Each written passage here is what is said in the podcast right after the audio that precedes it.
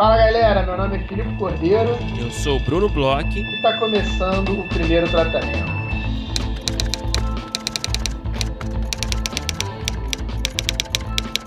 Fala, Brunão! Tudo bem? Fala, Filipe Cordeiro, mais uma vez ao seu lado. Que alegria, como você está? Tô ótimo, Bruno. Eu tô sentindo muita falta dos seus áudios, que foi algo que você prometeu no podcast. Todas as pessoas podem escutar esse seu, essa sua promessa e eu não recebi um. Filipe, aí que tá. Você, você parece que não me conhece. É, eu, eu costumo quebrar minhas promessas. Pois Esse é, sou não. eu. Então eu sou uma decepção, eu sou cheio de defeitos, cheio de falhas e essa é mais uma delas. Então é isso. Quem mandou você se associar com esse tipo de gente para produzir conteúdo e, enfim, então e criar um vínculo de amizade com uma pessoa tão equivocada em tantos sentidos. Brunão, uma promessa que você não vai quebrar é a consultoria no primeiro tratamento conteúdo Lab, né? Ah, não, isso sim. sim, sim, isso certamente. Não, isso eu não vou quebrar essa promessa. Nós dois, né, vamos estar lá presentes ao longo dessa iniciativa. Nós dois vamos participar é, como orientadores, né, do, dos projetos selecionados. E as inscrições estão super abertas, todo mundo já está ligado. É, ficam abertas até o dia 9. É, o Super PTC Lab, primeira edição, que vai ter consultorias de roteiro, consultoria de produção, vai ter masterclasses abertas aí para todo, todos os inscritos, não somente o, os projetos selecionados. Então, se você se inscrever, você vai poder assistir as masterclasses com Alice Marconi, com Maurício Riso, com Renata Mizrahi. Aí vai ter consultoria nossa, vai ter consultoria do Rodrigo Castilho, da Júlia Lordelo, é, vai ter consultoria de produção com o Marcos Pieri e com a Clélia Peça, é, vai ter um pitch final para players do mercado, enfim, esse é o cardápio todo recheado aí, cheio de etapas maravilhosas. É, e para se inscrever não tem mistério, né? a gente sempre fala aqui.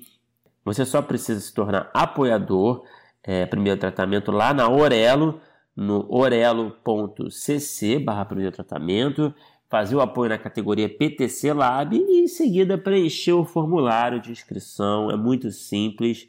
É, todas essas informações estão no primeirotratamento.com.br. Você tem lá, tem lá o link para Aurelo, tem lá o link é, para o formulário. Então a gente tem recebido muitos projetos legais já, né, Filipe? E, e queremos receber o seu projeto também. E tá rolando um mega sorteio lá nos nossos parceiros do Rider 51, no Instagram deles. Corre lá para participar. Tá, eles estão sorteando é, uma inscrição gratuita para o laboratório. Então, vai lá, é, participe do sorteio que vai ser, né, o vencedor vai ser anunciado agora no dia 12 de agosto. Exato, Brunão. É... Ansioso aí para receber mais projetos. A gente sabe que a galera deixa um pouco para o final do mês, mas uma boa dica é mandar o quanto antes, porque a gente já está começando a ler os projetos que estão bem legais, então a gente lê aí com a cuca mais fresca, né? Uhum. E, e, e vambora, tô, tô ansioso aí, tô, tô e, e eu tô ansioso tanto para receber os projetos quanto para começar o laboratório e começar a trabalhar em cima dos projetos da galera, que é uma coisa que você sabe que eu adoro fazer. Uhum.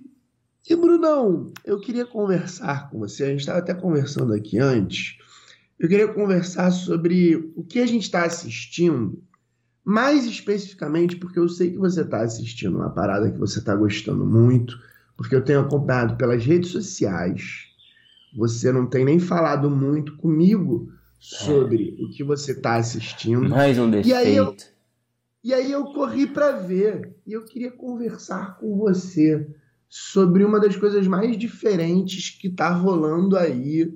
Eu acho que nos últimos mil anos de audiovisual, Conta aí, Bruno, o que, que você tá vendo para eu ver se é isso que eu tô pensando? Não, eu sei que é isso, porque a gente já discutiu aqui antes a pauta. Mas eu vou falar logo.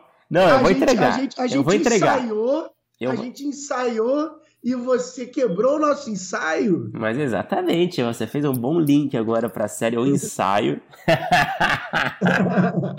Ou The Rehearsal, né? É, no idioma original. É, enfim, você sabe que eu sou um grande fã do Nathan Fielder. É, já tem muito tempo. Eu sou, assim, talvez um dos maiores divulgadores ali do trabalho muito dele. Muito antes de ser modinha, você já falava é. de Nathan For You aqui. Porque é. hoje em dia virou uma modinha, pelo menos no meu Twitter, os roteiristas estão. Na nossa bolha. Ah, meu né? Deus, meu Deus, o que, que é isso? É, na nossa bolha, mas é uma bolha, né? E, mas eu, mas eu, eu sinto que realmente, claro, né? É um programa que está na HBO Max, então tem maior visibilidade e tal. E eu acho que o, eu sinto que o mundo, vai, por mais que seja na nossa bolha, o mundo está descobrindo finalmente o Nathan Fielder. Através... É, outro dia tinha vídeo no PH Santos, tá ligado? PH Santos? Tô, tô ligado, não vi esse vídeo, não. Curioso. Tinha vídeo dele falando sobre The Rehearsal e tal. É uma coisa ali já começa a furar um pouco a bolha. É, é porque é curioso, né, cara? Porque o, o, o, Nathan For You é um programa, que é o primeiro programa dele, né, do Nathan. Ele. É difícil você conseguir assistir, né? Uhum. Ele é um uhum. programa do Comedy Central. E ele não é tá. É difícil você não, conseguir acessar, né? Ele não tá disponível aqui no, no, Paramount. Eu não sei qual é o contrato deles lá de, de exibição, licenciamento, direito, sei lá. É, mas eu acho que não inclui o Brasil por algum motivo. Não sei, você não consegue. E eu acho curioso, até porque nesse momento a galera que quer ver mais do Nathan não consegue ver, né? Só por métodos ilícitos. É... Inclusive, é uma das melhores piadas do The Rehearsal, do, do piloto, é sobre o Nathan For You. Qual era mesmo? Desculpa. É, ele fala com aquele cara que é um louco de quiz é, de, principalmente de coisas de televisão. Ah, tá. E aí ele fala, é, eu tenho um programa chamado Nathan For You. Aí ele, ah, é? E aí o cara fica meio blasé, assim, ele, pô, tu não conhece? Ele, não, é, tu não é, um, o, é. o, rei do quiz de televisão? Aí ele, é, mas eu não consigo ver tudo. É, tá ligado, tá ligado. O cara que ele ajuda, né? Uhum. É, no primeiro. É, cara, mas enfim, falando um pouco do, do, é, do ensaio, né, que tá todo mundo falando, pelo menos na nossa bolha. É... O que que é? Me Tenta me descrever tá. o que que é. Cara, basicamente, em poucas palavras, é a gente é um programa que tem o Nathan Fielder, né, que é esse comediante fazendo ele mesmo, é, que ajuda é, pessoas comuns a se prepararem para eventos importantes das suas vidas através de muito ensaio, né? Então, é, sei lá, a pessoa tem é, um evento num bar tal, ele vai montar um bar idêntico para criar uma situação idêntica, vai botar atores ali junto, é, representando outras pessoas que ele, com, com, com, as quais ela vai interagir nessa noite e vai é, e vai, enfim, fazer um ensaio com muitas possibilidades e variáveis, né, que podem acontecer de situações para a pessoa se preparar no momento é, ideal, né? No momento importante, oficial. Eu acho que basicamente. que não é muitas, é basicamente. É tipo todas, brother. É impressionante é. essa parada. Eu acho que esse é um resumo, assim, mais dado conceito principal, também, porque eu acho tá, que a tá, série mas, vai mas virando peraí, outra peraí, parada. Eu tenho uma né? pergunta para você. Eu tenho uma pergunta para você depois que você fez esse conceito. É. É não ficção, é um reality show, é tudo ficção ali. Porque assim, no primeiro episódio, ele levantou o conceito e eu tava achando uma coisa. Quando eu cheguei no terceiro episódio, eu tô achando outra coisa. Eu tô achando que ali é, não é possível que aquilo ali sejam pessoas reais. Se diz da tipo, mulher. A mulher, o, o, aquele primeiro, entre aspas, marido da mulher, aquele cara que não, que não ah, quer tá, ficar em casa. Lá, que é religioso e tal. Tipo, aquilo ali é, tipo, bom demais para ser verdade. É. Assim, cara, eu entendo, eu, eu acho, eu, é aquela coisa, né, cara? O, o Nathan, ele tem essa. Até no Nathan For You, ele tinha essa. A gente tem essa experiência como espectador assistindo as coisas dele, que a gente tem assistindo talvez um Borat, talvez, né? É, mal comparando, que é o que, que, que, pode ser real. Até o, o, próprio programa que o Nathan produz, que é incrível, que a gente já falou aqui, que é o How To, né?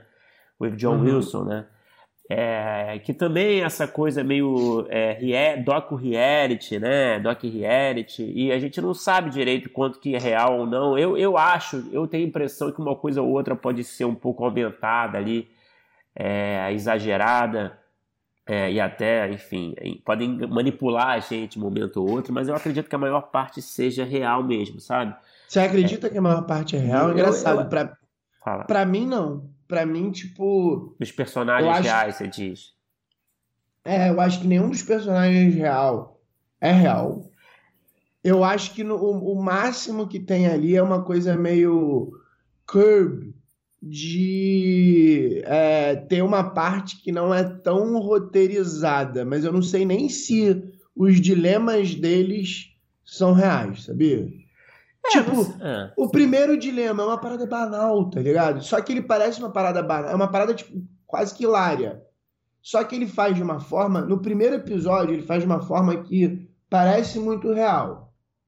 No segundo episódio, eu já comecei a, a duvidar um pouco do tipo, as pessoas elas são muito caricatas, cara. Mas, cara, aí o próprio tá... cara do primeiro episódio, ele é muito caricato, é porque o primeiro episódio, a, a, a, questão dele é tão banal que começa a mudar. Porque, assim, a partir do momento que o cara fala, ah, quero ajuda, ele responde lá, acho que um Reddit, uma coisa assim, um, uma parada bem vaga que o Nathan faz um anúncio e o cara responde. Aí, a partir do momento que ele pede ajuda pra uma parada e vira pro Nathan e fala ah, não quero falar sobre uma pessoa X. Aí daqui a pouco mais para frente, ah, não, não vou resolver meu problema se eu não ganhar o quiz. É uma coisa muito, tipo, em progressão dramática, é muito conveniente pro episódio. E aí, no segundo episódio, vai ficando cada vez mais conveniente. No terceiro episódio, vira uma loucura tão grande que, cara, me parece me parece muito fake. E ao mesmo tempo me levanta a dúvida, sabe qual é? É, porque. Uhum. É que que, que assim, o que eu, eu, eu, eu, eu vou te confessar. Eu acho que é brilhante, mas eu não acho tão engraçado quanto eu achei que eu ia achar. Eu acho que tem uns momentos que são até bonitos, assim. Sim. É, mas eu não acho muito engraçado. Eu, eu, eu, eu confesso que eu, eu assistindo, é, me parece, muito mal comparando, mas me parece um acidente na estrada. Tipo, a parada é tão é, é, magnética que eu não consigo parar de assistir. Mas eu confesso que eu não sei o que está acontecendo de tal forma que eu não sei o que, que eu gosto ali de verdade. Porque eu não acho tão engraçado. Eu fico na dúvida do que, que é falso, o que, que é verdade mas ao mesmo tempo eu não consigo parar de ver, tá ligado? Cara... não, acho que você fez uma boa análise. Assim, primeiro, eu acho, eu acho que o Nathan For You era muito mais engraçado, por exemplo. Né? Eu hum. acho que o, o, ensaio é, é mais um que porra é essa, né? Eu acho que é isso que você tá uhum. tá falando, né? Eu concordo. É tipo, caralho, eu não acredito que ele tá fazendo isso. Caralho, eu não acredito que tá acontecendo isso, né? É, um, é, um, é uma espécie de desconforto ali barra admiração que eu acho que a gente passa, uhum. né? Assistindo. E o Nathan foi, eu acho que era mais. Por mais que também tinha muito constrangimento, não sei se você chegou a ver, mas é, tinha muito constrangimento não. e tal, né? A lei e tal. É, era. Era, era muito engraçado, né? Agora, eu não sei, cara, eu. Eu, eu, eu tendo a achar que a eu, eu acho que o americano é um povo muito louco, sabe? Uhum. É, eu vejo até no próprio How To, que eu também acho que pode ter algumas liberdades é, criativas ali no sentido de enganar a gente às vezes, mas as conclusões que são alcançadas e as pessoas que ele conhece quando ele vai investigando cada tema, é, a, gente, a, gente começa a achar tudo muito bizarro, né? É, e eu acho que tem isso aqui no ensaio também, é, falando desse povo americano que eu acho que é muito doido mesmo, cara. Eu acho que essa coisa, esse fanatismo religioso, é, esses esses comportamentos, esses vícios de comportamento, esses. Eu acho que tudo isso faz parte, de certa forma, da sociedade lá, sabe? Por isso que eu, eu acho, eu tendo a achar que a maior, a maior parte das coisas são, são reais, assim. Pelo menos, claro, né? O Nathan vai conduzindo a narrativa, ele vai. Eu acho que tem isso, né? A gente tem um roteiro base, imagino, né? Mas que ele vai, como qualquer documentário, né? É, ele vai criando uma narrativa onde para onde ele vai achando mais interessante, mais surreal, né? Como é que eu posso deixar é. isso mais surreal e posso pressionar mais os outros elementos aqui da história, né? Como é que eu posso criar situações é, esquisitas, né? É... Mas assim, ele consegue com todos os personagens uma questão de surrealidade que às vezes me tira um pouco. Por exemplo, o primeiro personagem, é, que é o que eu achei ele super um legítimo, pouco mais sabia? pé no chão. É, eu achei ele O legítimo. primeiro é um cara. pouco mais pé no chão. Aí a segunda, a premissa dela é muito esquisita, mas ela até parece um pouco mais legítima. Aquele primeiro marido dela, entre aspas, aquele cara que ela se interessa, esse cara pra mim é, é muito é ator. Mas, cara, você sabe que teve. Eu tava vendo no Twitter, eu sigo umas contas lá de, de fã de, de Nathan e tal, gringas, e eles estavam. Alguém achou o Instagram do cara, né? Uhum. Do cara e parecia que ele era, era isso mesmo, assim, saca? Caraca, mas em determinado momento ele briga com o roommate É. dele. E é uma briga muito bizarra. E ele tem essa coisa de ser religioso, maconheiro e ao mesmo tempo não. É, é muito esquisito. Aí o próprio cara lá também que. Porque eu acho que todas as premissas elas parecem legítimas, mas o, o desencadeamento delas começa a me soar fake. Por exemplo, esse primeiro cara ele tem uma premissa é, que é ok, mas quando ele começa a não querer perder o quiz, eu acho que aquilo ali é muito esquisito.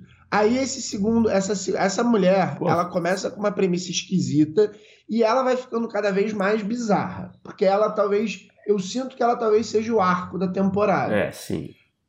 Aí, esse marido dela, pra mim, tipo, a hora que ele briga lá com o cara, e aí ele aceita morar com a mulher no primeiro dia, ele parecia até meio homeless.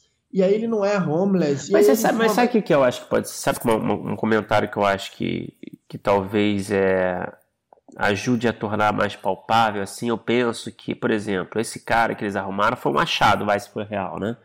Mas eles Uhum. podem ter, cara, eu acho que faz parte desse, desse tipo de projeto. Eles podem ter arrumado vários outros caras e feito várias cenas Pode ser. e, e pode tentaram ser. três, quatro opções e três não renderam, mas esse rendeu, sabe? E aí não, e aí não mostra o que não rendeu. É, pode não ser. mostra e até instrui a, a, a, a- mulher a lá. mulher não falar ó, sobre. é, pode sabe? ser. Então, Não sei, pode Aí, ser por exemplo, tentativa aquele, ca- aquele, cara, aquele cara que some, é, a, a proposta dele de conhecer o velhinho é interessante. Em determinado momento o cara tá limpando a bunda do velhinho, É. tá ligado? Mas, cara, isso aí é. é levar ao extremo, né, cara? Mas assim, é. Eu não sei, Mas, não eu- mas aí, mostra, cara, né? eu Não acho que- mostra eu acho que o que né? você falou, eu acho que o que você falou pode ser realmente assim, pra ficar nesse lugar. Eu acho que eles podem ter um recorte gigante e eles pegaram os bizarros e não colocaram dentro do produto esse recorte de tentativas. Isso É. eu acho que pode ser. É, eu acho possível. é. E eu acho que tem a pesquisa de personagem aí também, cara, sabia? Eu acho que tem a pesquisa de personagem que é muito bem feita também, que faz parte desse tipo de, de projeto também, né? Então, É, mas, por exemplo, esse cara aqui, que é o primeiro marido dela, entre aspas, né? Ele, ele, ele foi, tipo, é, pelo que ele explica ali, o primeiro match dela, a pessoa que ela é, realmente achou que poderia ser o pai do filho feito dela. Só de falar as paradas é muito louco. E, e ele, é, ele é bom demais pra ser verdade. É, cara. Mas enfim, eu acho assim, é, é, é- assim, independente de ser um, um programa que seja é, é super realista ali, na, na- respeitoso com essa coisa do. Mas eu tenho uma pergunta: se não fosse, se por exemplo fosse um documentário, você acha que seria tão bom? Como assim? Como é que seria? Se fosse exatamente igual, exatamente igual, e a gente soubesse que é um documentário, que a gente soubesse que tudo ali é roteirizado, Aham. você acha que seria tão bom a Não, experiência? claro que não. Não, Porque né? eu acho que a coisa aqui, que eu ia falar até sobre isso, é, é um puta estudo antropológico, né? No fim do dia, né? Uhum. E é claro que com a ficção a gente pode tratar diversos temas e, e provocar discussões, né? Mas eu acho que o, o reality ele tem essa coisa da antropologia, de você entender é, o ser humano e tal, onde que vai, até onde vai o ser humano e tal. E eu acho que é isso que o Nathan, eu acho que, não sei se conscientemente ou inconscientemente, é onde ele quer chegar, sabe? Em tudo que ele faz. Uhum. Sacou? E eu acho que Uhum. realmente não teria o mesmo efeito se fosse uma ficção, uma, uma, uma série de comédia, um documentário, né? Sei lá, essa é a É. minha opinião, não sei. Mas, Mas enfim, eu acho que é isso, cara. Eu acho que é um puta programa super assim, transgressor, né? É, e ao mesmo é isso, ao mesmo tempo que eu acho o Nathan foi muito mais engraçado, eu acho que o ensaio é muito mais complexo, né? Muito mais pretencioso. É. Eu acho que é uma das coisas mais complexas que eu já vi, meu. É, e corajoso, e enfim. É, é um high concept fudido, né? Uhum. É, enfim, mas é isso, a gente super recomenda. Agora, Filipe, fala você o que você tem, o que, que você viu aí que chamou a sua atenção? Cara, eu queria falar para você e pro mundo para assistir um, um reality show que eu acho que passou desapercebido, que chama A Ponte. É, The Bridge Brasil. Uh. Já ouviu falar? Cara, eu vi passando ali no, no, no menu ali do. Mas eu não me interessei muito, fala mais. Cara, pois é, é um reality show que, que tem o Murilo Rosa como apresentador. Ah, é, sim. E, e tem a Daniele Vinitz, o Badawi. Cara, Badawi? Um, Badawi como participante, Daniele Vinitz como participante. Cara, é um reality show que ele, ele, ele tem uma premissa relativamente simples. É um grupo de pessoas, são 12 pessoas que começam o reality, e eles têm que construir, eles, eles estão na beira de um leito de rio, e no meio do leito do rio tem um, uma espécie de antena que embaixo tem um baú com o prêmio de 500 mil. Eles sabem que tem um prêmio de 500 mil lá. E eles têm que construir uma ponte do, da margem do rio até essa antena. Basicamente é isso. Peraí, é de engenharia? Cara, é e não é, porque eles têm lá um exemplo de ponte, porque as, as pontes elas são basicamente é, pequenas balsinhas que eles fazem de bambu e, e eles têm um modelo. Ah. Eles têm um modelo de, de, de, balsinha, eles têm os materiais já separados, ele tem uma, eles têm uma quantidade absurda de material. É, é mais de organização para conseguir montar, e eles têm um tempo. Eles têm acho que 15 dias para ou 10 dias para chegar até a antena. Se eles chegarem nos 10 dias, eles pegam o prêmio. Se eles não chegarem nos 10 dias, eles perdem tudo. Como é que pode formato doido é esse, cara? Cara, só que isso é o, é o, é o de menos. É okay. o de menos. Eles têm um. Mas eles são eles estão divididos em, em dupla, alguma coisa assim? Não, pode... não eles são um grupo que eles têm que trabalhar juntos ah, tá. para chegar lá. Só que o que, que acontece? Eles sabem quase nada sobre o formato. Inclusive a gente não sabe quase nada sobre o formato. Ele parece muito simples no primeiro momento. Só que em todo episódio eles colocam os participantes em dilemas que ajudam ou atrapalham. Tipo? Então, por exemplo, é, no primeiro episódio eles têm que escolher quem vai ser o líder da, da, da coisa, assim, a pessoa que vai indicar como eles vão ter que trabalhar, que tem a voz um pouco maior e vai poder tomar decisões quando a equipe perguntar alguma coisa, só que eles não sabem quais são as decisões.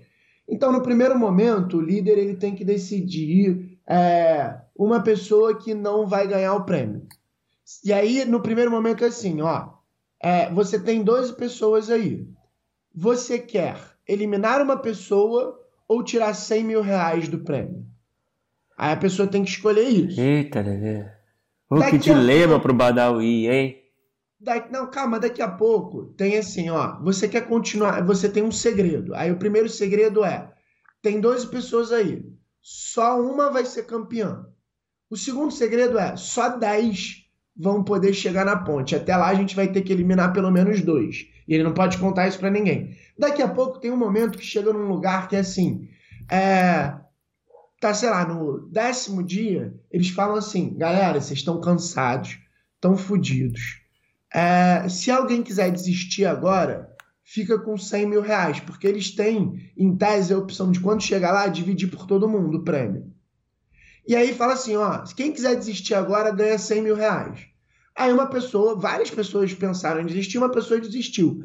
Aí ele vira e fala assim para a pessoa que desistiu: é o seguinte, faltam dois dias, né, para acabar.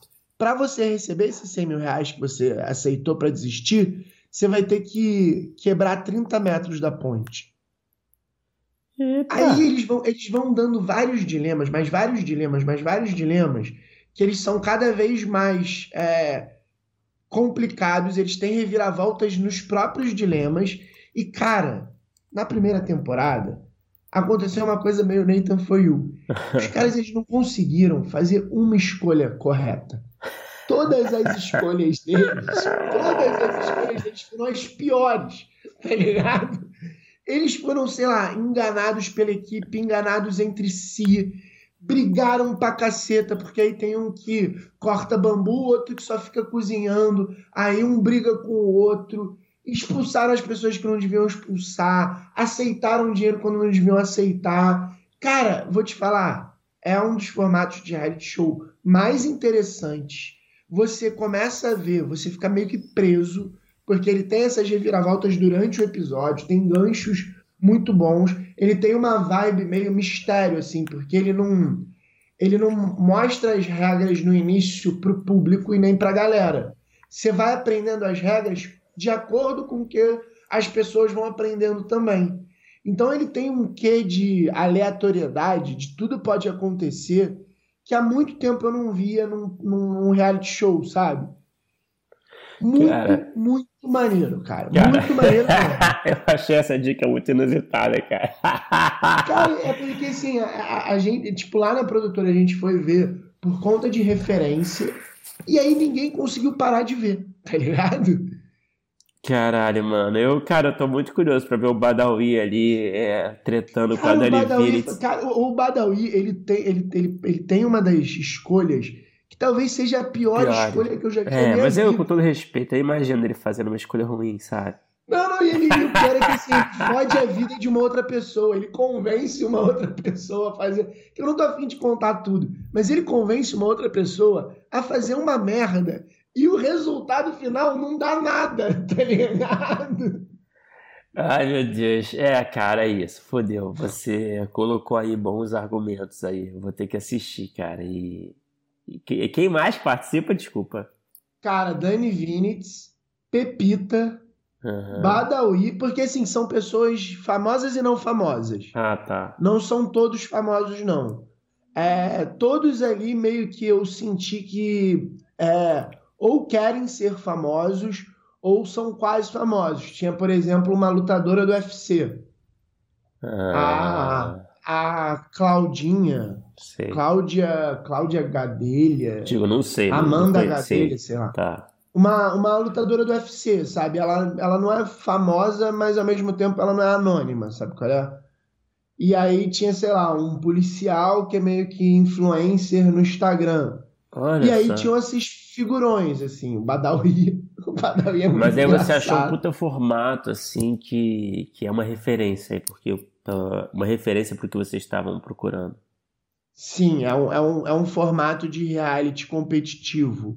Diferente de tudo, assim, do que tem sido feito, porque ele, ele não tem um, um perfil de assim, toda semana um vai ser eliminado, vai ter prova. Ele não tem isso, ele é uma coisa muito é, em relação ao que está acontecendo. Inclusive, é, os dilemas que vão acontecendo, eles são um pouco de acordo com a, a, a forma como a casa ali está funcionando. Tipo, claramente eles têm um, um cardápio de dilemas e eles usam o dilema da vez de acordo com a confusão que está dando na casa.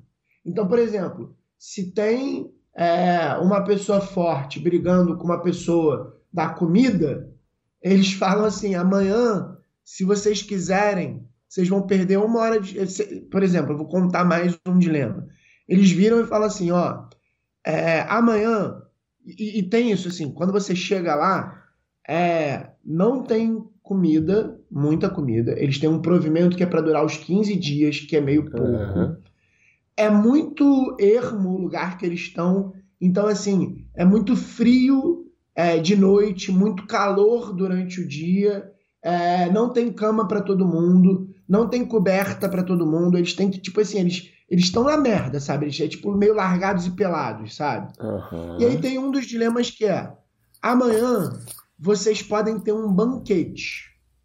Só que vocês têm que votar se vocês querem um banquete ou não. Cada pessoa que votar sim tira uma hora de trabalho do dia. Cada pessoa que votar não, não ganha um banquete, mas vocês podem trabalhar.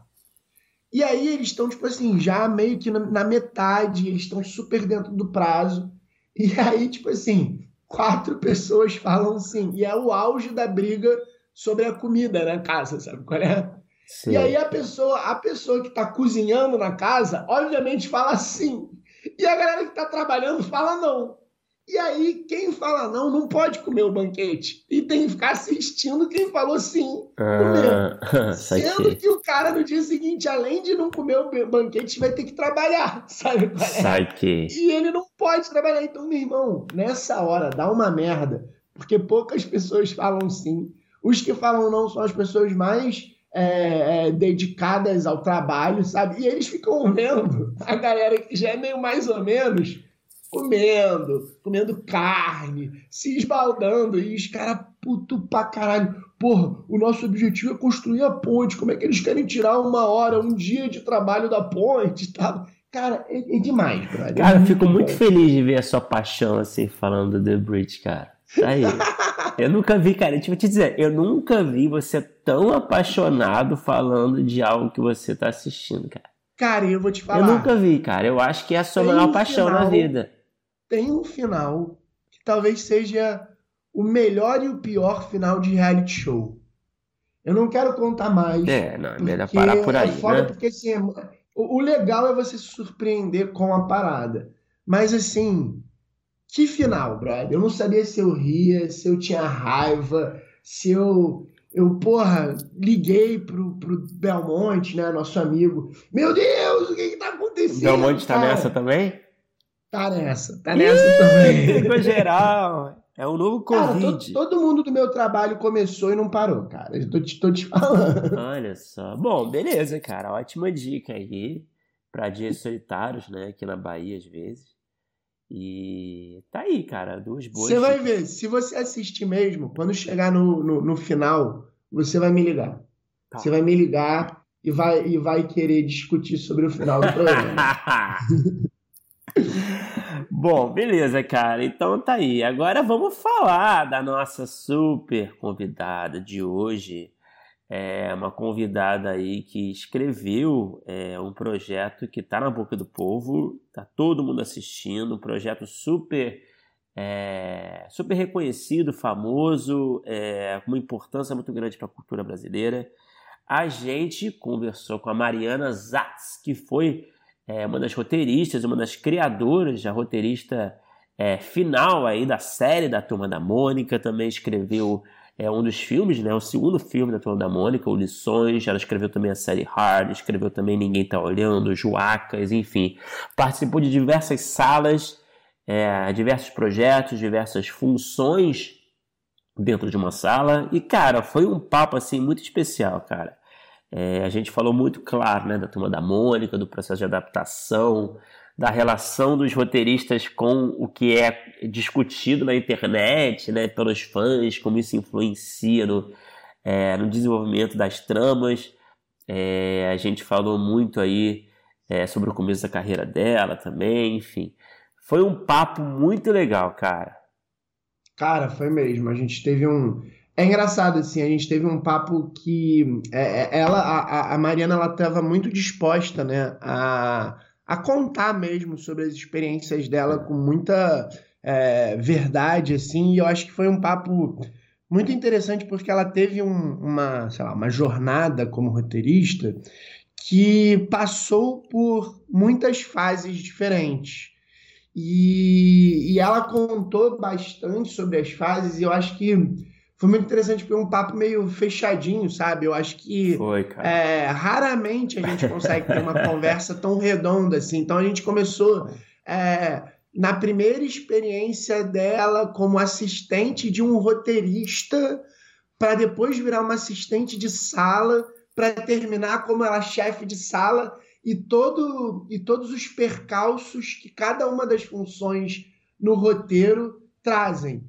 É, a, desde o, o, o, a síndrome do impostor, é. até o tô sabendo, mas agora meu desafio é maior, até o caramba, esse desafio agora é gigante e eu não tô sabendo o que fazer. Então acho que foi um papo muito muito redondo, sabe? Muito isso. honesto. Assim. É, é, é, isso que eu ia falar, cara, dessa honestidade que eu acho que, porra, quando a gente tem, tem um papo assim que é super transparente, honesto, que consegue refletir sobre erros, acertos, eu acho que é o melhor tipo de papo, cara. É. é. então, enfim, a gente curtiu demais, como você pode perceber. Eu espero que você curta também. Vamos escutar que foi muito bom.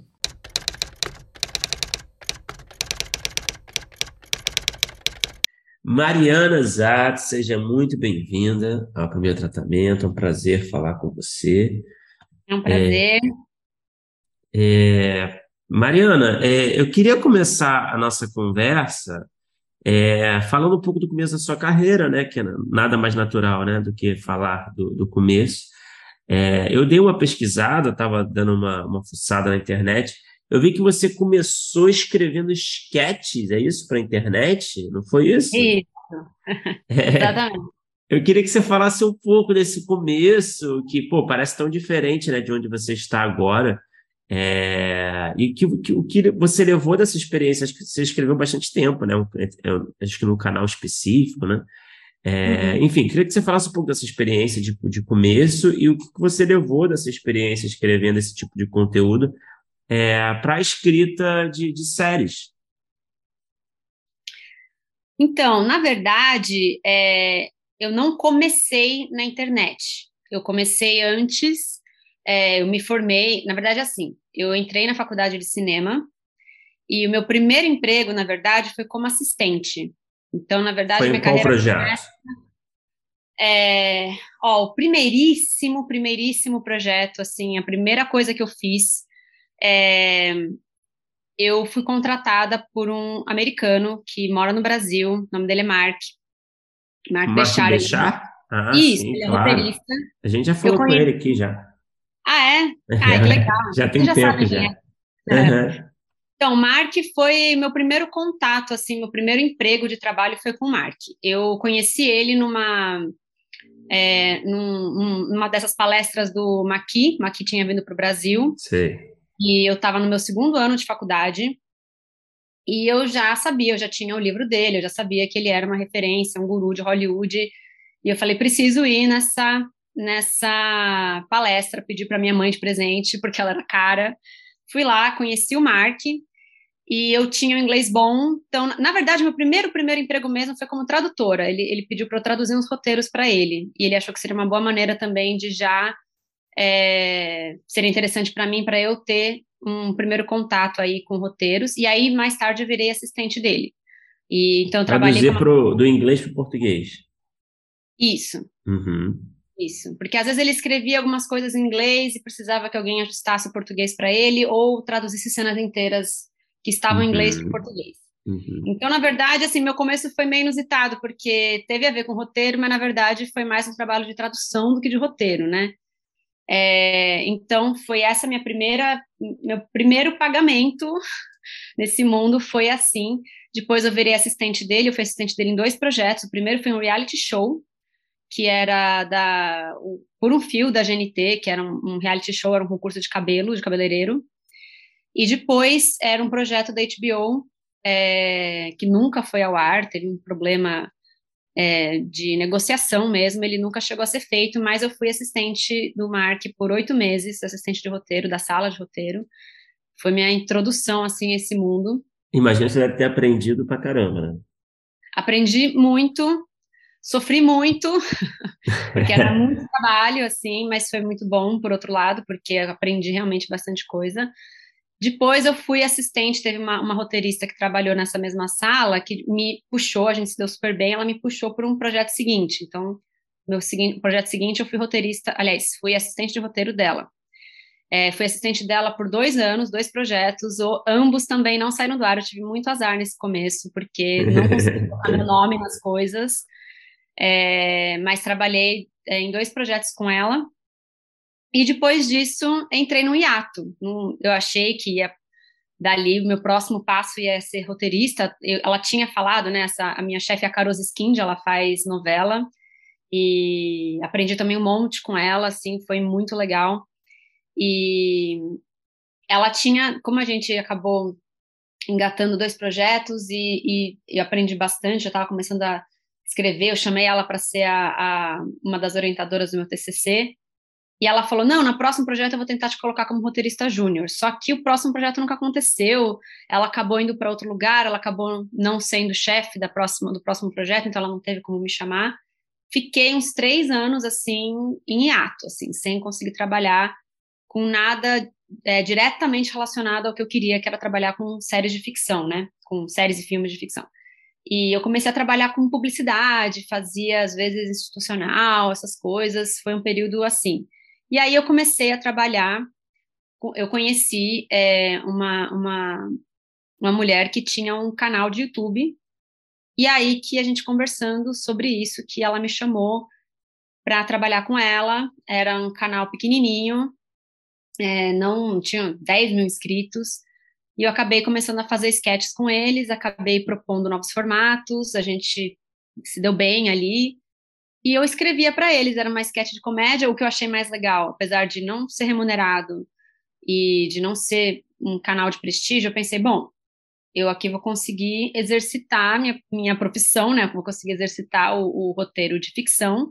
Comédia era uma coisa que eu sempre tive muita paixão por fazer.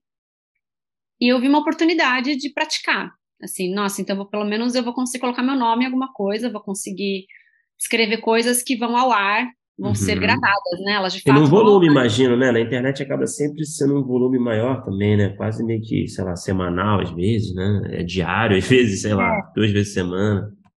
O legal disso é que foi um laboratório, né? Porque eu conseguia testar. Então, o primeiro roteiro que eu vi indo pro ar, tiveram várias coisas que me incomodaram. E eu falei, tá, como é que eu posso é, melhorar as coisas que me incomodaram no roteiro, porque eu não tenho como controlar a direção, a atuação das pessoas e tudo mais. Então, o que, que eu, como roteirista, posso fazer para.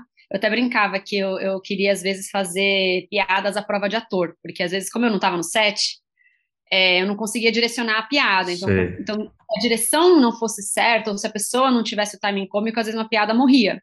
Falei, bom, como é que eu posso fazer uma piada à prova de ator? Eu comecei a tentar brisar nisso. Então, tinha muito esses exercícios é, que eu comecei a fazer enquanto eu escrevia. Eu senti que, que o meu, a minha escrita de humor começou a melhorar e alguns vídeos viralizaram. Então, eu falei, nossa, teve uma fórmula aqui que rolou. Foi, também teve esse, esse estudo para mim, quase antropológico, sociológico, de tá, que, quais são os assuntos que viralizam, quais são os assuntos que pegam a pessoa, por que, que esse roteiro foi bem? Então, eu comecei a também ter esse diálogo com o público, né? E, e uma pergunta nesse ponto: era mais por assunto ou você identificava uma forma, sei lá, de escrita para viralizar? Que viralizar é um, realmente um, um mistério, né? Eu acho que é uma mistura. Eu acho que tem, tem tanto uma questão do, do tema, porque, por exemplo, um dos vídeos que viralizaram, o nome do canal era é, começou como Destruindo Relacionamentos, né? E aí a abreviação era DR, que é essa brincadeira, né, de discutindo a relação uhum. ou destruindo relações. Então essa era a piada. É, e a gente sempre chamou de DR. Hoje mudou um pouco o nome, enfim, hoje o canal está bem diferente. Mas na época é, a gente percebia que o que viralizava era uma mistura de tema com o título, com a primeira cena, sabe? Os primeiros segundos. Acho que era isso que, que prendia as pessoas, a thumbnail, tá? A gente, a gente começou a, a, gente ia no, no, YouTube Space, a gente aprendia sobre, pegava dicas. Então eu, eu, percebi que, por exemplo, um dos maiores virais do canal é, era um vídeo que chamava Como seria se a menstruação fosse uma pessoa. Então a gente personificou uhum. a menstruação. Ela vestia vermelho, ela chegava desavisada ali na casa da menina, causava na vida dela por uma semana. Sim. Então tinha essa piada. Então como seria se a menstruação fosse uma pessoa já intrigante, já tem um título intrigante? A gente está falando de menstruação, que é uma coisa que toda mulher passa, quer dizer, toda mulher que menstrua, né? Mas a maioria das mulheres passa.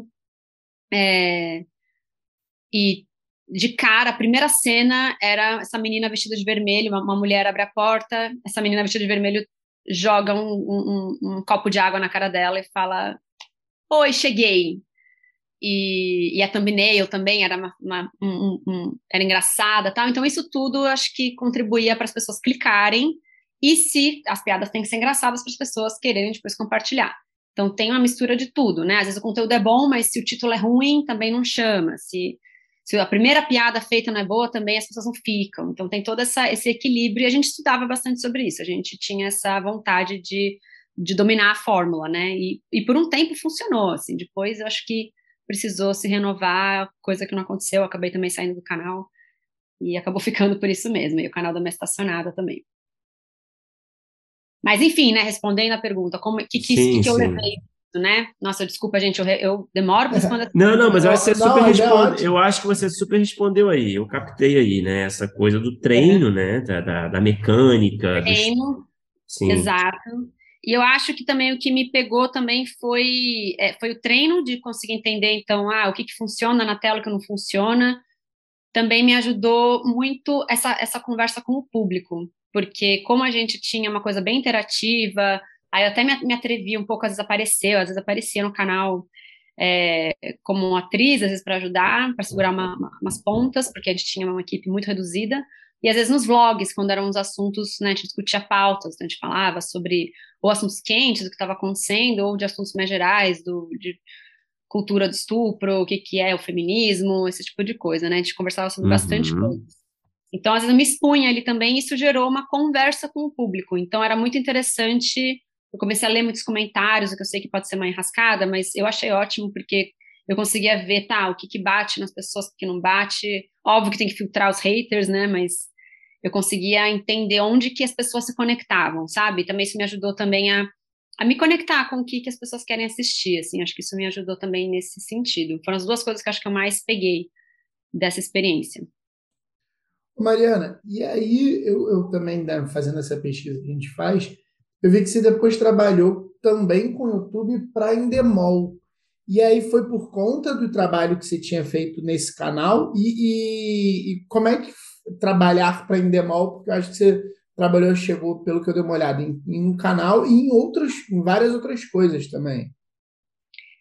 É, eu consegui esse trabalho na Endemol através do, de uma indicação sim, do povo lá do canal. É... Num primeiro momento eu achei legal, porque foi a primeira vez que eu tive um salário, de fato, assim, sabe? Eu já uhum. tinha tido salários quando eu trabalhei como assistente, mas no caso foi um salário de verdade, né? salário de assistente é muito baixo. É, era um salário que me permitia sair de casa, sabe? Então foi a primeira vez que eu falei, nossa, consegui. A sensação de ter conseguido um emprego de verdade, né? mas eu fiquei só uns três meses, três, quatro meses, eu não aguentei, porque eu achei um trabalho muito corporativo, sabe? É, era muito um escritório, você chegar num escritório, sentar ali na sua mesinha, no seu computador, tem, você tem metas no dia, tem horário para entrar, horário para sair, é, e tinha uma coisa assim de alimentar é um canal, era um canal que tinha sido criado na época, chamava Awesomeness TV, é, então tinha muita coisa, tinha eu, eu ajudava a alimentar um, um, um, um, programa que era meio de fofocas, não tinha muito a ver comigo, sabe? Era muito de comportamento, dicas de maquiagem, eram coisas bem adolescentes que eu não consumia e que eu não tinha vontade de, de, de fazer. Então eu fiquei três meses ali, falei, bom, sei que ele paga uma graninha tudo mais, acho, eu gostei das pessoas, assim, eu, eu tinha um lado meu que, que achava legal também, porque eu fiz amizades ali, eu achei que as pessoas com quem eu trabalhei foram ótimas, mas eu tinha essa questão, assim, de não me conectar com, com, com isso, assim, eu já estava meio cansada de internet, meu lance é ficção, sabe, eu gosto de escrever histórias, então eu falei, ah, eu não vou ser feliz aqui, eu não estou conseguindo, e era muito trabalho, eu não conseguia me dedicar ao que eu queria. Então eu tomei essa decisão de vou tentar segurar mais um tempo, fiz um pezinho de meia por, pelos três meses que eu trabalhei lá, falei, vou tentar segurar mais um tempo sem para conseguir fazer o que eu quero. E eu achei que foi uma decisão muito acertada, porque passou passou pouco tempo, eu consegui um outro trabalho que pagou super pouco, mas foi, foram, foram, foram sendo as escadinhas que foram me levando até um trabalho legal o meu primeiro trabalho legal, que foi em 2000 e 17 que, que eu consegui entrar no Joacas, segunda temporada do Joacas, que é uma série da Disney. Foi meu primeiro trabalho como roteirista numa sala de roteiro. Então foi aquele momento, foi nossa glória, finalmente foi quando eu senti que eu tinha chegado lá. E... Então foi importante essa decisão de sair do lugar que eu não estava feliz. E você, o Joacas é uma, é uma série, era uma série voltada para o público mais teen, né? É, você tinha esse interesse de escrever para esse tipo de público? Eu, eu tenho uma coisa assim, eu gosto de escrever histórias. Eu, eu vou uhum. escrever qualquer coisa, qualquer, qualquer história qualquer gênero. Eu tenho algumas preferências, eu gosto mais de escrever comédia, gosto de escrever. Eu, sempre, tudo que eu escrevo sempre vai ter um pouco de comédia, um pouco de drama. Assim, eu acho que são duas coisas meio indissociáveis, é, no meu trabalho, pelo menos. E, e eu vou usar meio que as mesmas ferramentas que eu tenho de escrita para qualquer gênero, mas assim, eu vou preferir escrever. É, ou comédia, eu, eu gosto muito de escrever coisas mais adultas e tudo mais, mas eu adoro escrever coisas infantis, eu adoro escrever para adolescente. Eu não tenho muita restrição quanto a gênero. Tem gêneros que eu nunca escrevi, eu nunca escrevi um terror, por exemplo, mas, mas eu não tenho isso, assim, eu, eu, eu, eu gosto de escrever histórias, assim, e o meu método é sempre meio que o mesmo. Eu tenho restrições só assim de, ah, eu não quero falar sobre, eu não quero passar uma mensagem que eu não acredito. Isso é a minha única limitação, de que eu, que eu, que eu restrição uhum. que eu imporia. Mas de ter... Uhum. Não, só hum. fazendo um comentário aqui, Mari, que eu estava dando uma olhada na equipe de roteiro do Joacas e era um Dream Team, né? Era é. só gente foda aquilo de Milan Naves, André Catarinacho, é, Marcos Ferraz, Arnaldo Branco, André Rodrigues, Ana Pacheco, né? Enfim. Então, não, na verdade, você deve estar olhando para para todos os roteiristas que já trabalharam de toda, Quadra, de toda né? a série, sim. De não, série. Eu, eu, não, eu trabalhei só na segunda temporada. Então, eu tra... a minha sala de roteiro era o André Rodrigues como chefe. Grande André Rodrigues. Maravilhoso. Assim, grande amigo, grande parceiro. Eu acho ele maravilhoso. E o, o André Catarinacho era o hum, outro roteirista. Foi meu chefe agora no Bugados do Bugados. Nossa, eu conheço muito essa história, porque uma das minhas melhores amigas é a Marina, que trabalhou... Que escreveu a Turma da Mônica. E também escreveu a Turma da Mônica. Então, tudo em família, estamos tudo em família. e, é, e a assistente era a Jana, a Janaína, que também maravilhosa. Então, assim, eu fui muito feliz nessa, nessa sala de roteiro eu tinha a sensação de ser um, um, Dream Team no sentido de que foi uma sala muito tranquila. Foi, assim, um ano maravilhoso para mim. 2017 foi esse ano maravilhoso. É, eu me dei muito bem com a Cinefilme, que é a produtora que fez o Joacas. É, eu adorei essa experiência, eu gostei muito do, do, do André Rodrigues, eu gostei muito da, da, equipe inteira, assim, mas eu tinha uma coisa, assim, de achar o, o André, assim, um cara muito para cima, um cara muito engraçado, então ele era um cara que deixava muito alegre a sala de roteiro. Eu, ia, eu me divertia muito e foi esse momento em que eu percebi que, nossa, eu sei fazer isso. Porque foi minha primeira experiência como roteirista mesmo, assim, numa sala de roteiro. Então, óbvio que no primeiro dia eu fiquei, ai, será que eu vou dar conta? Eu fiquei um pouco assim, mas desde o primeiro dia eu falei, cara, eu acho que eu É sempre conta. assim, não é? Ah, sempre assim, sempre né? que a gente Bom... entra num projeto novo, eu não sei, eu acho que até uma, uma pergunta pertinente. É, uhum. A gente vai enfim, tendo mais experiência, vai conquistando mais espaço, vai começando novos projetos, mas ainda assim eu acho que a gente também vai bater sempre sem segurança, né? Eu acho que quando é uma coisa nova, sim. Então, isso, por exemplo, que foi a primeira experiência como roteirista de uma série. Eu tive essa, esse primeiro momento, falar, será que eu vou dar conta? Eu acho que sim, mas será que eu vou achar difícil? E tudo mais. Eu tive essa experiência. É, quando eu entrei, quando eu fui trabalhar no, no ninguém tá olhando. Foi assim, eu senti, nossa, eu senti que eu subi de nível, assim, porque era uma série para Netflix, era o, o, Daniel Rezende, na sala tava o Leandro Ramos, é, então eu já fiquei, meu Deus, eu sou de longe a pessoa menos experiente dessa sala, então já me deu aquele medinho de novo, mas dei conta.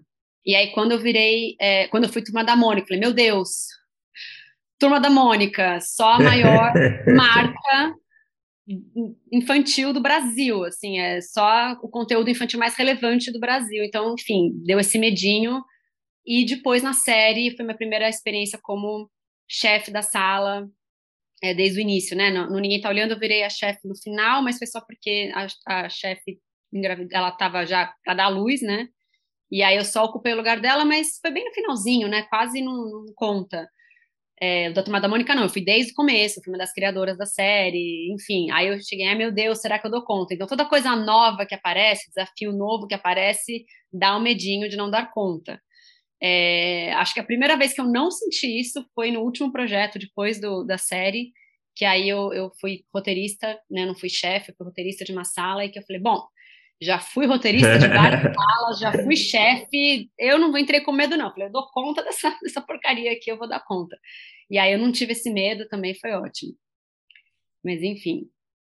Ô, ô Mariana, eu, eu, eu, eu, já ia fazer perguntas de Turma da Mônica, mas uma coisa que eu fiquei curioso nessa sua resposta é, uhum. lá indo em Joacas, quando é. você entra e tem esse medinho, você consegue identificar é, dessa sua experiência de, de, de, roteiro, de assistência, de ter escrito os canais para o YouTube, para essa primeira sala como roteirista, vamos dizer assim, é, é a Vera, é, o que, que você é, precisou meio que aprender ou amadurecer é, para realmente começar a, a, trabalhar numa sala de roteiro? Você, você consegue identificar e lembrar assim, aí, as grandes diferenças, porque, sim, é aquela coisa, a, você já enfrentava páginas de roteiro de diversos tipos, de formatos diferentes, é, tinha se formado, é estudiosa e tal, mas ali na hora do, do vamos ver, o que, que você sente que, que é o mais, sei lá, desafiador ou, ou que você mais teve que se, se adaptar, ou que você aprendeu mesmo ali, vendo como é que funciona uma sala como uma roteirista ali plena, Vera, sei lá, qual é a melhor palavra?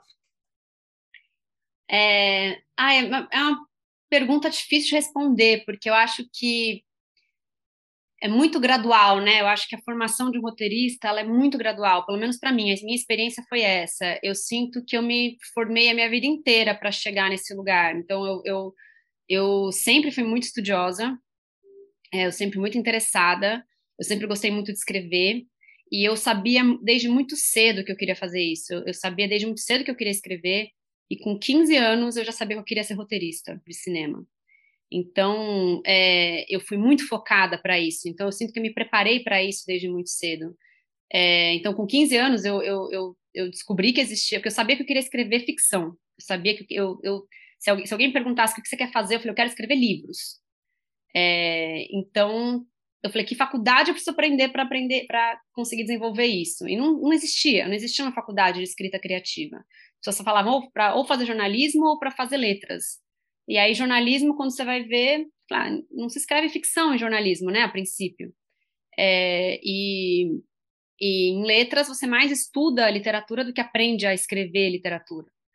Então eu falei, bom, e é, quais são os profissionais que saem dessas faculdades? Nenhum deles necessariamente vai virar é, não, não, se necessariamente vira um escritor por, por conta disso, né? Então eu queria alguma coisa mais específica. E aí eu descobri que existia a faculdade de cinema. E eu falei, é isso, vou escrever filmes. E fiquei focada nisso. Então, desde aquela época eu já comecei a ver filmes com outro olhar. Eu já comecei a, a tentar ler sobre. Meu pai sempre me incentivou muito a, a estudar. Então, quando eu decidi, ele falou: então eu vou te mostrar os clássicos então, eu sinto que a formação foi indo desde essa época. E quando eu entrei na faculdade, eu já sabia que ia ser roteiro, então já fui ler os manuais. É isso, no meu segundo ano eu queria ir na, na palestra do Maqui. É, e uma coisa que eu sinto é, acho que um ponto de virada, pensando aqui, qual foi o meu ponto de virada, talvez tenha sido o primeiro roteiro que eu escrevi, que foi no meu TCC. Que eu já tinha estudado na faculdade inteira, eu já tinha feito o seminário do Maqui, já tinha lido muito sobre, já tinha feito os exercícios da faculdade, e na hora de escrever, né, você vai lá e escreve, e você esquece tudo na hora que você vai escrever. eu fui uma, uma, uma roteirista muito intuitiva uhum. na hora que eu escrevi meu primeiro roteiro. Eu não apliquei é, as teorias que eu tinha aprendido. E isso foi um toque muito importante que a Carol Skind me deu na banca, né? Ela falou é, que faltava ainda um pouco de estrutura. E que, e que, apesar de tudo, tinha sido um bom roteiro, né? Eu, eu fui bem elogiada porque escrevi um longa-metragem é, e foi e tinha eu lembro que eu tinha sido elogiada pelos diálogos você tem você tem um feeling bom para diálogo então tinha algo de legal ali mas faltava um pouco de estrutura e aí que eu me toquei que eu falei tá eu tenho que aprender a aplicar a estrutura na prática então eu voltei a estudar um pouco mais sobre isso reescrevi o roteiro já com um pouco mais de teoria e ele ficou bem melhor tanto é que foi esse o roteiro que o Daniel Rezende leu quando me colocou na sala por ninguém tá olhando. Então é um roteiro que eu trabalhei por anos, fui aperfeiçoando, foi um, um roteiro em que eu exercitei muito as coisas que eu fui aprendendo ao longo dos anos, é, então eu sempre parava, mexia nele, então ele é um roteiro que me acompanha desde que eu me formei, e ele nunca foi vendido, mas me rendeu um, um emprego maravilhoso e me rendeu essa parceria com o Daniel Rezende, então para mim ele já cumpriu o seu papel, na verdade, né? É, eu acho que isso que mais me, me fez aprender a ser roteirista do que qualquer outra coisa. Foi a prática de escrever um roteiro, obter um feedback profissional de uma pessoa que é uma roteirista muito boa e de, e de tá, então deixa eu aperfeiçoar ele com a teoria. Eu acho que a teoria de roteiro, para mim, foi o que mais me ajudou a, a, ser roteirista. Tanto que aí, depois eu fui entrando nesses outros trabalhos, eu fui exercitando, exercitei muito no, no no canal do YouTube. Eu acabei fazendo, nesse ato que eu tive, né, sem trabalho, eu fiz um curso de, de escrita de roteiro para séries na Colômbia. Fiquei lá dois meses, foi um curso curto, né, foi um curso de verão, porque eu não queria ficar também tão longe, eu, eu, eu, eu não queria perder muito timing, eu não queria também estudar por muito mais tempo, eu já tinha estudado a minha vida inteira, falei, nossa, não sei se eu quero passar um ano inteiro estudando uhum. uma, uma pós, então escolhi um curso curto. Fiquei dois meses, é, aprendi um monte nesse curso, ele foi bem direcionado, e eu saí desse curso com uma, uma ideia de uma série e um primeiro ato de um piloto já escrito. Terminei de escrever, fiz essa bíblia, então eu tinha na minha mão um, um roteiro de um longa-metragem de comédia romântica e um, uma, um, um piloto de série também, uma dramédia. É, então eu já fui exercitando, né? E, e, aí também no meio do caminho acabei sentando com uma amiga e tendo um outro projeto. Eu tenho uns três, quatro projetos escritos que nunca foram vendidos, mas que eu sempre exercitei isso. Então quando eu consegui meu primeiro emprego, quando eu entrei no Joacas, eu na verdade eu estava me sentindo muito pronta. Eu estava me sentindo pronta. Eu tinha passado já por muito estudo, por muitas muitas críticas. Eu recebi muitas críticas desde a faculdade, no TCC, nos meus trabalhos lá na, no curso da Colômbia, eu fui, eu mostrava para muita gente, eu mostrava para colegas mais velhos que, que fizeram faculdade comigo. Eu sempre tive vontade de vender os meus roteiros. E, e eu acho que quando eu cheguei no, no, no, no Joaca, sinceramente, deu esse medinho inicial, mas eu estava muito pronta. Então, eu, desde o primeiro dia, eu falei, tá, eu sei o que eu tenho que fazer aqui, sabe? Ô Mari, é, bom, vamos falar do Turma da Mônica, né? Que eu acho que é, tá todo mundo querendo é, ouvir a respeito, uhum. né? É, é, primeiro, né? A pergunta que eu acho que você deve responder pra caralho, assim, todo dia deve te perguntar. É, como é que era a sua relação com a Turma da Mônica? Você tinha, enfim, claro, né? Você é brasileira, né? É, então você tem alguma relação, mas era uma coisa muito presente, era, era um, uma referência muito presente durante a sua infância. É, enfim, queria que você falasse um pouquinho assim de, de, de como que qual era o lugar da Turma da Mônica é, na sua formação, enfim. Foi sempre muito presente. Turma da Mônica era sempre, nossa, eu tinha a tenda da Turma da Mônica, da, sabe aquela tendinha, aquela que é, é meio que uma cabaninha sei, sei. Mônica, montava como se fosse uma barraca de, de acampamento.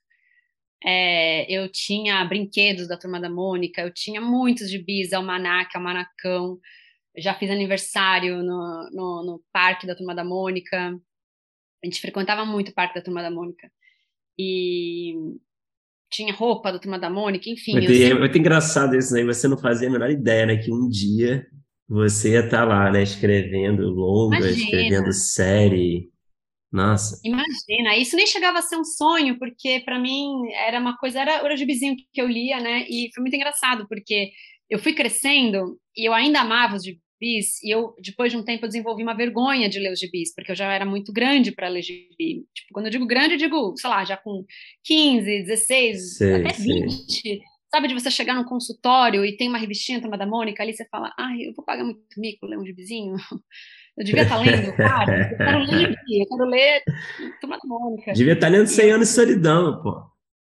Pois é, eu assim, eu vou estar aqui uma mulher assim de 18 anos, 20 anos, lendo Gibi da Turma da Mônica, eu tinha essa vergonha, mas assim, para mim sempre foi uma coisa muito nostálgica, uma coisa muito é, gostosa de, de, de, ler, assim, é um conforto, acho que a Turma da Mônica traz um conforto, né, acho que por ser esse mundo muito mágico, idílico, que, que na verdade nem parece Brasil, né? Porque ela, ela é sempre um gramado lindo, casinhas perfeitas, é sempre tão é, parece uma, uma, uma, terra da fantasia, né? Que, que dá aquele conforto, aquele, aquele traço específico. Eu tenho uma relação com Turma da Mônica de muita nostalgia. Para mim foi muito emocionante fazer parte desse projeto. Eu me emocionei muito assistindo Laços, que eu não tinha, eu não escrevi o Laços, né? Eu não participei do Laços. Sim. E só de assistir, assim, eu fiquei muito emocionada. Falei, nossa, que filme incrível, que, que universo incrível, né? Então, eu sou apaixonada. Então, eu vou aproveitar, a gente tem um grupo de, de apoiadores que eles sabem né, com quem a gente vai conversar um pouco antes e mandam perguntas. E eu vou aproveitar e fazer a pergunta que a Jéssica Gonzato mandou, que é uma pergunta que, que eu acho bem interessante. Ela fala que ama a Turma da Mônica e gostaria de saber como é que foi o processo de selecionar as storylines em meio a um material tão rico e extenso. Isso sobre a série, né? A gente está falando da série. Sobre a série, até porque tá. o filme você já pegou no segundo filme, acho que na série vocês tinham talvez, pelo menos é o que eu acho, né? Eu imagino que vocês tinham um campo maior, apesar de ter os dois filmes que tinham vindo antes, mas eu imagino que vocês tinham aí uma, um, um cardápio de opções extenso, né? É, porque a série foi original, né? A, o Lições, tanto Laço quanto Lições, foi, foram inspirados, foram baseados nas graphic novels, né? Que já existiam, uhum. já tinha uma história. A série foi esse grande, essa grande tela em branco, né? Então, falaram, beleza, vai ter uma série. A gente, a gente sabia que, que a gente queria fazer uma continuação da, de, de Laços e Lições, porque a ideia era justamente manter o elenco, para não perder esse elenco, então era fazer uma série. E, e, teve esse momento da tela em branco, né? Do que, que a gente vai falar. Então a gente teve várias ideias, a gente foi pegando universos que ainda não tinham sido tratados, né? Então personagens novos. Entre eles, óbvio que estava a Carminha, mas a gente chegou a pensar em, em astronauta, até Piteco. Será que a gente, a gente faz ele estudando história e a gente traz o Piteco? A gente pensou em, em a gente foi coletando assim todos os personagens que ainda não tinham sido trabalhados e pensado, tá, qual que rende uma história legal, é, sabendo que a gente também tinha que lidar com o fato de que eles estavam maiores, então a gente não está falando do, da turma da Mônica clássica, clássica, é a turma da Mônica clássica, só que um pouquinho mais velha, porque a gente já estava partindo do lições, né, em que eles já estão um pouco mais velhos. Então, é, foi esse o desafio para a gente. A gente chegou em Carminha Frufru até meio que rápido porque a gente sabia que era uma das personagens é, bem interessantes desse desse universo, a gente sabia que a gente queria tratar um universo mais para adolescente, Carminha Frufru apareceu de forma meio orgânica entre os outros que estavam sendo estavam tinham a possibilidade ali, né? E ela era uma das, das personagens que a gente a gente sempre ia nos fóruns, a gente entrava nos nos grupos de fãs da Turma da Mônica no Facebook, no Instagram, no Twitter, a gente sempre fuçou essa galera para saber o que, que eles queriam. E sempre teve muita vontade de Carminha Frufru, Denise. Então a gente sabia que a gente tinha algo aí com esses personagens. É, o jeito que aconteceu, eu tinha essa, esse, a gente tinha inicialmente era eu, Marina, porque eu já tinha trabalhado no Lições, né? O Dani já tinha me colocado no Lições. Ele sabia que ele me queria na série. E a Marina eu já tinha puxado para lições, ela foi colaboradora na fase final, então ele também já sabia que, beleza, já temos uma pessoa que sabemos que trabalha bem. E tinha o Mauro Dádio, que estava também vendendo o projeto do Franjinha, já para a Biônica. É, então, é, juntou. Bom, beleza, temos essas três pessoas que já trabalharam nesse universo de live action. vamos juntar essas pessoas e ver o que, que sai ali. Então, no primeiro momento, juntamos nós três. O Dani falou, pense em ideias e aí a gente conversa. Então, frequentemente era isso, essa era a dinâmica, né? O Dani, ele não era um dos roteiristas, ele não estava todos os dias ali com a gente no, na sala de roteiro, mas ele era uma figura presente no sentido de que cada grande evolução que a gente via, a gente compartilhava com ele, ele sempre foi um consultor criativo. O Dani é muito envolvido com o roteiro, né? Acho que em parte é por isso que ele é tão bom diretor. É... E aí, um dia ele chegou e falou: beleza, quais são as ideias? A gente contou as ideias que a gente tinha, tinha umas três ideias que a gente gostava. E ele falou: acho que Carminha Frufru, das que vocês contaram, acho que é o que mais tem potencial. E a partir daí a gente começou a, a pensar, tá, então que trama que, que, que encaixa? A, gente, a, a ideia sempre foi: Carminha Frufru é uma nova moradora do bairro. E ela vai mexer com essas crianças. E muito rapidamente a gente entendeu que ela era quase uma metáfora para a pré-adolescência, sabe? Então, chegou a pré-adolescência, Carminha Frufru chegou ao bairro, as duas coisas chegam meio juntas, sabe? Então, é meio que quase metaforicamente ela representava essa pré-adolescência, porque aí ela uhum. mexia com a insegurança das, dos adolescentes, a galera começava a se padronizar, começava a, a ter essa coisa meio de tribo. Então, foi esse o ponto de partida e naturalmente a gente, beleza, a gente quis começar a, a mexer com esses assuntos. E aí, quando a gente decidiu que ia ser uma investigação, até chegar a investigação tem tanta história, mas um dia a gente chegou à investigação, a gente sabia que a gente queria que a investigadora fosse a Denise. Isso também aconteceu de forma bem orgânica.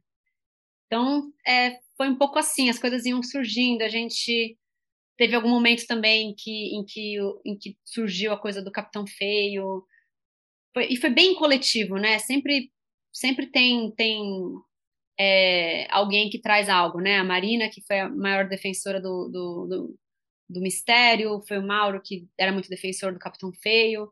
Então, sempre sempre tem todo mundo colaborando para trazer ideias. Então, é, é, muito coletivo, é muito difícil, assim, é por isso que assinamos como criadores eu, Marina, Mauro e Dani, porque é difícil dizer nenhum, nenhum ali é mais criador que o outro, foi muito conjunto. Porque uma coisa que você falou, e, e acho que nesse momento é interessante, é que você, é, por exemplo, a Carminha Frufru, você tinha dado uma olhada em fóruns, você estava, tipo, é, ligada no, mais ou menos no que, vamos dizer assim, o público-alvo estava pensando e querendo. E aí uma pergunta que eu já ia fazer, e aí eu queria perguntar logo agora, por conta disso que você falou, é como é que, como é, que é e, e, naquele momento e está sendo agora trabalhar com uma propriedade intelectual como é a Turma da Mônica, que tem tanta gente que gosta e tanta gente que eu acho que muita gente deve imaginar a própria adaptação da Turma da Mônica, até pessoas que não são roteiristas. Então, acho que tem uma coisa meio de fandom ali que eu acho que deve ser difícil, quase que uma responsabilidade e ao mesmo tempo curioso. Como é que foi essa experiência para quando vocês estavam escrevendo e agora que é, é, vocês já têm um material aí no mundo e, e até tá, pô, pelo, pelo, menos pelo tudo que eu tenho visto está sendo muito bem recebido, né? Uhum. É, não sei se eu entendi a pergunta. É, que, que, que a gente tá, como é que está sendo para a gente a relação com os fãs? É isso? Como é, como é que você li, lidou com a quantidade de fãs do Turma da Mônica para escrever e agora que eles estão vendo? Então, por exemplo, você falou ah. que a Carminha vocês já, já davam uma olhada. Vocês ouviram, ouviam muito, ouviam pouco? É, vocês arriscaram algumas coisas, porque bem ou mal. É, tem certas adaptações, tem algumas coisas que vão até talvez um pouco para uma releitura. Como é que foi lidar com tantos fãs e, fãs tão apaixonados, sabe, de um produto? É, tem uma coisa que para mim facilita muito é que assim eu não fui eu que teve que inaugurar isso, né? Quem inaugurou isso foi o Dani. É, o Dani foi a pessoa que fez a primeira releitura de Turma da Mônica e teve que lidar com os fãs. Então foi ele que tomou essa atitude muito ousada de falar eu quero fazer um live action, que foi lá que escolheu essas crianças, que tomou a decisão de um cebolinha cabeludo, sabe, de um de um cascão que não tem tanta sujeira na cara. É, então eu lembro que o que o Dani falava bastante, né? Isso é a experiência dele, tá? Não é a minha. A minha eu já falo, mas a dele sempre foi: eu não tenho como agradar todo mundo, então o meu medidor vai ser o brilho no olho do Maurício. Então foi assim que ele lidou com isso. Ele não ficou muito em cima do que os fãs queriam, ele ficou muito em cima do que ele imaginava e o que, que o Maurício achava. E eu achei que que é o certo. Eu acho que é muito, eu acho que um erro muito comum e até né, dica para os roteiristas é não ficar tentando adivinhar o que o público quer. É uma coisa que eu, eu tentei fazer muito isso na época do, do que eu trabalhei com o canal de YouTube, porque a gente ficava tentando agradar os fãs, né? O que, que, que, que, que, as pessoas querem ver, ainda mais que a gente queria viralizar. E para mim, sempre o que mais dá certo é, é, é o que tem verdade, né? Então, você entrar em contato com a sua verdade, o que você acredita, se você acredita muito naquilo, e no caso do, do, do Dani, como ele estava lidando com, com o, um universo tão grande criado pelo Maurício, o medidor dele era o Maurício. Então, acho que isso já eu já tinha esse parâmetro, eu já tinha esse universo, porque então eu entrei no Lições já sabendo que isso tinha rolado no Laços, então já tinha um elenco, já tinha uma, um universo meio estabelecido, já tinha algumas regras de universo, então é, é realista, é, não tem não tem tecnologia, porque é para ser nostálgico, é, sabia já um pouco do tom, então isso já tinha me ajudado muito a já ter uns limites ali onde eu sabia que eu podia andar. No caso da série, a gente, eu, eu usei mais o, o, a pesquisa do fandom, mais para para saber isso, por exemplo, de saber que personagens que eles querem mais ver, porque isso ajuda a pensar, bom, se eles querem esses personagens, vamos tentar colocar esses personagens. Só que não dá para levar tão a sério porque é, é, um fandom gigantesco. Então, a gente nunca vai agradar esses, esses, fãs todos. Inclusive, o fandom ele é muito dividido. Então, tem as pessoas que preferem, que, que, que torcem para Cebolinha e Mônica, tem, tem fãs que torcem para Mônica com o do contra. É, tem gente que acha que o Chaveco é o melhor personagem, tem gente que acha que a Denise é a melhor personagem.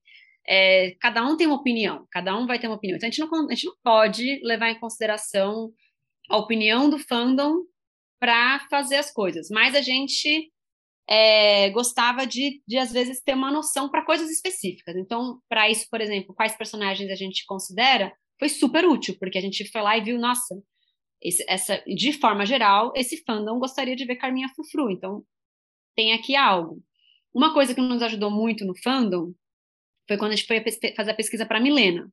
Milena foi, assim, um pouco difícil, porque ela é essa quinta protagonista, ela é meio nova, a gente não cresceu com ela, né? Ela é uma personagem que chegou depois que eu parei de ler os gibis, então eu não tenho essa, essa memória afetiva com ela. Ela é uma personagem super importante, porque ela traz uma representatividade, então a gente também queria fazer isso muito corretamente. É... Então a gente pesquisou muito sobre ela. É... Depois, mais um pouco mais para frente, eu a gente precisou de mais uma roteirista, fez questão que fosse uma mina negra, porque foi bom, vamos deixar esse episódio na mão dela. Então a gente teve bastante responsabilidade em relação a isso. É, e a gente procurou entender o que, que os fãs esperavam de Milena, porque a gente teve muita dificuldade com a, com a personagem dela, porque como ela é uma personagem que a, a característica mais marcante é que ela é filha da veterinária, a gente não sabia que história trazer para ela no episódio dela, né? Como isso se conecta com o mistério que a gente criou, como isso se conecta com as outras pessoas, com a nossa ideia governante. E foi, inclusive, o assistente, o Ian, que trouxe a ideia, porque ele também estava ali analisando o fandom. Grande Ian, a gente adora o Ian também, Ian é demais. Maravilhoso, Ian Rodrigues, maravilhoso. E ele, ele nos ajudou muito porque ele, ele, ele dava ideias também, e ele foi a pessoa que deu essa ideia. Ele viu no fandom que as pessoas ficavam reclamando que a Milena não tinha muita personalidade, que ela era só filha da veterinária.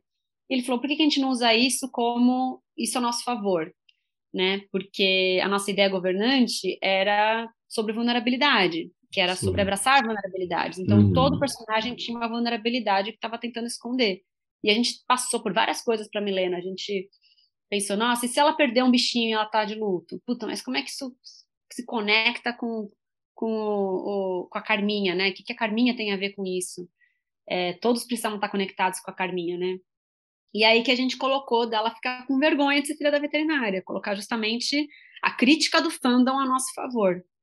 E, uhum. Então, nesse sentido, estar tá de olho no que os fãs queriam foi muito importante, porque a crítica deles fez a gente tentar reverter, usar essa a nosso favor, inclusive até dar fazer um comentário sobre tá, é isso que estão reclamando dela, é isso que vai ser a vulnerabilidade dela. Ela tá vulnerável porque vocês estão falando que ela é só filha da veterinária. A gente vai mostrar que ela é muito mais que isso.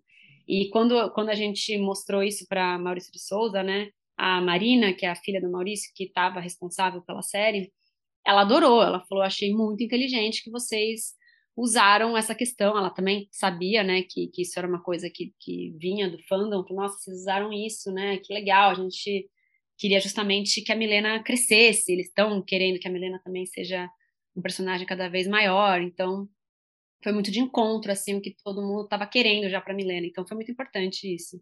Enfim, foram esses momentos, assim, a gente não ficava fritando em cima do que, que o fandom queria, porque senão tinha enlouquecer, mas às vezes para esses momentinhos, pesquisar lá, às vezes ajudava. E, ah, e depois, né, quando, quando você perguntou como é, que, como é que é agora, eu viciei no Twitter assim que a série estreou. eu viciei no Twitter porque, nossa, gente, o, o, fandom do Twitter é o melhor. Assim, o fandom da Turma da Mônica do Twitter é o melhor. Tenho no Facebook, mas o do Twitter é muito engajado. E aí eu comecei a twittar umas coisas ali e o fandom devora, assim, eles ficam muito felizes quando eu, compartilho curiosidade. É, a Marina também, que é uhum. também começou a compartilhar. Então, isso é uma coisa. Hoje, assim, eu, eu amo esse fandom, acho que eles são muito, muito carinhosos e muito. Não generosos. tem muito hate, né? No, no Twitter, não. No Facebook ah. tem um pouco. É, no Facebook, tem um não pouco. tem jeito, né? Sempre vai ter, mas, mas no Twitter eu acho, nossa, é um fandom muito amoroso, carinhoso, eu fico muito feliz, assim, eu dei uma viciada, assim. Nunca Ô, tinha usado o Twitter quanto hoje. É, é, aproveita, vou aproveitar isso que você falou. Você falou aí do, das curiosidades que vocês têm postado. Eu tenho acompanhado, eu sou fã de uma boa trivia, né? E é. quem não é, né?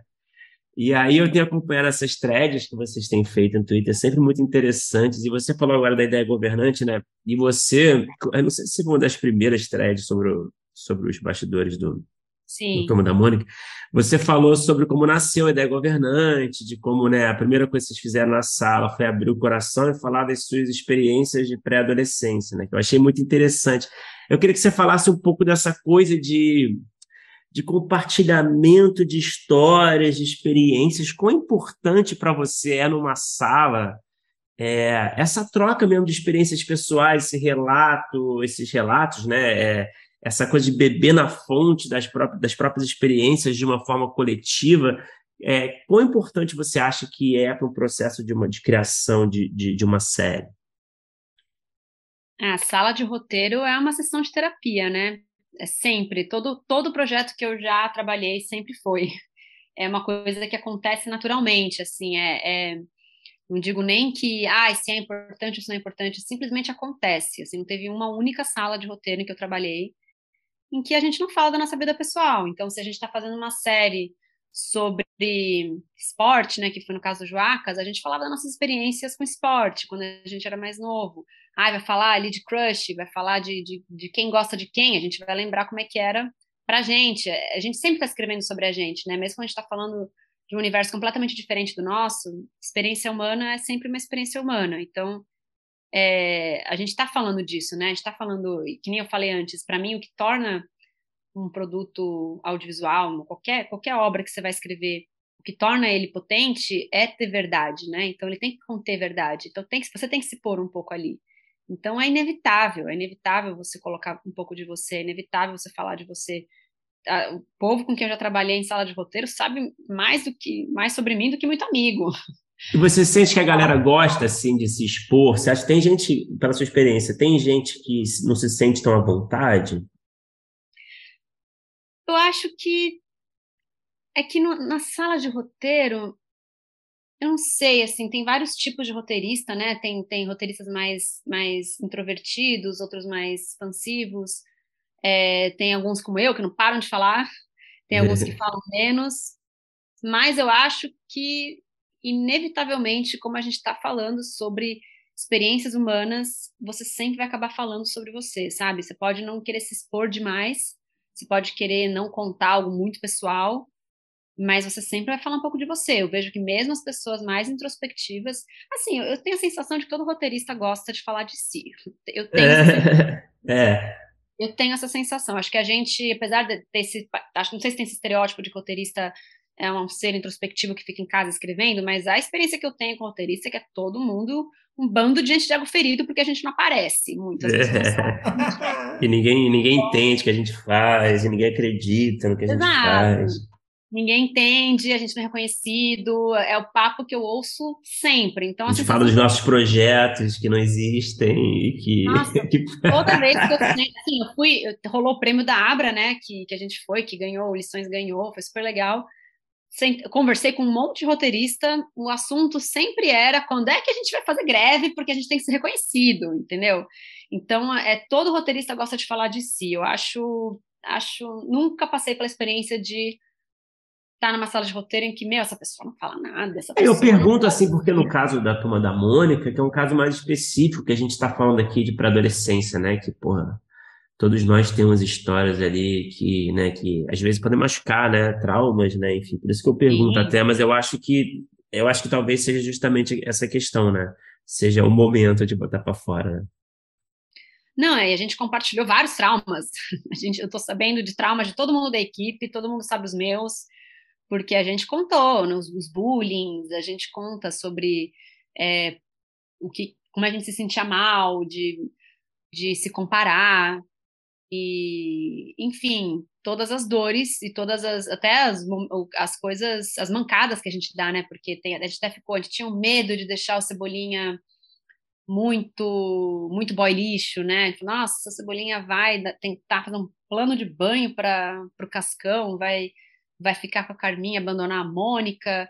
Então a gente ficava com medo dele ficar esse cara meio canalha, mas a gente falava, gente, na pré-adolescência a gente faz tanta merda, a gente faz tanta a gente faz tanta cagada, tanta burrada que é isso, faz parte. Vamos, vamos assumir isso que o Cebolinha deu as burradas dele, deu as mancadas dele.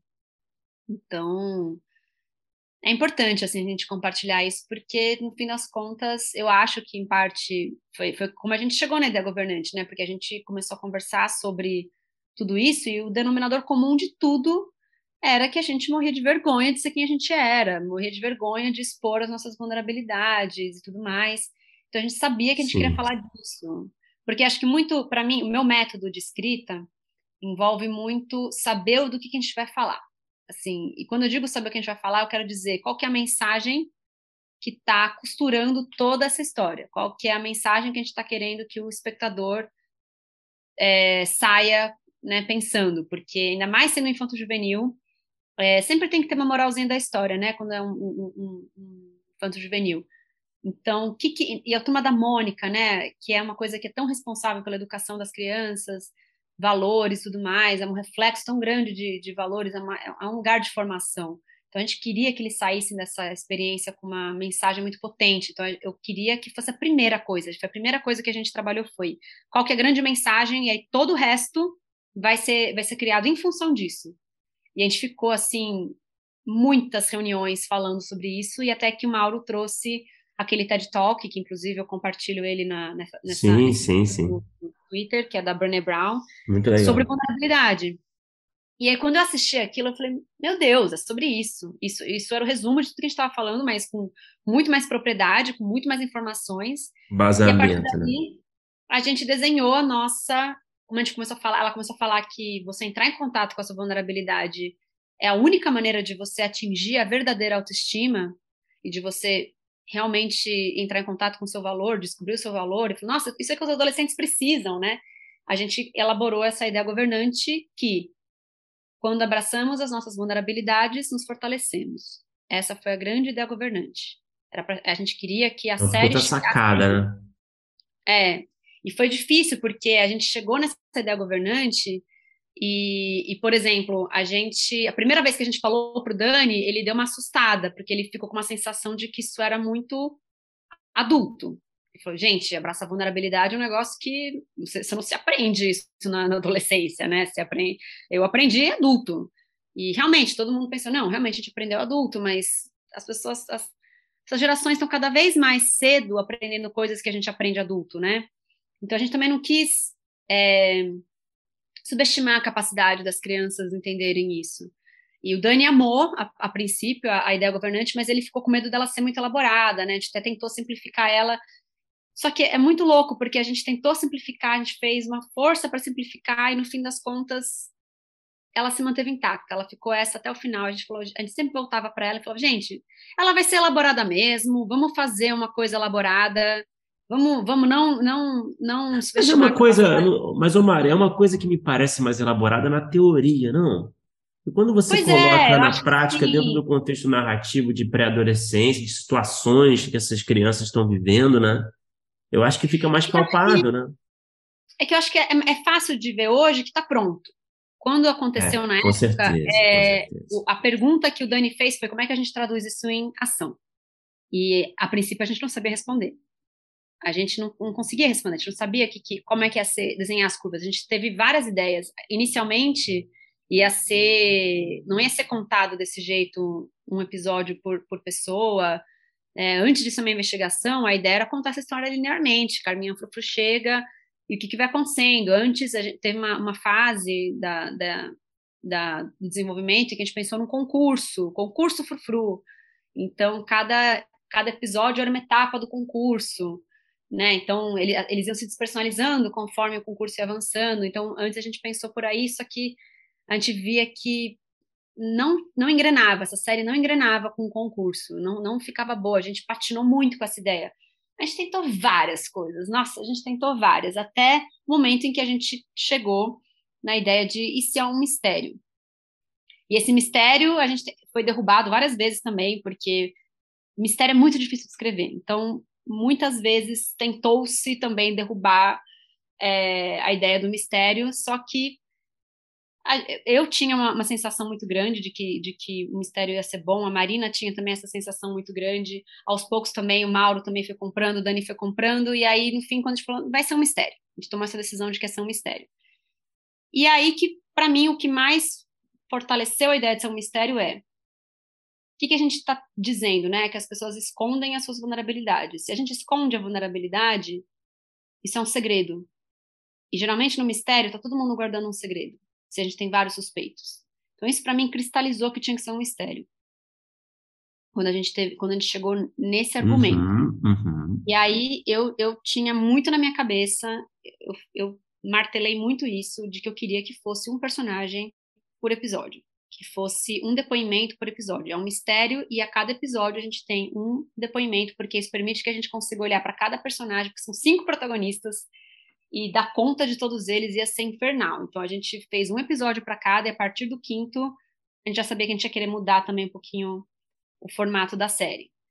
É...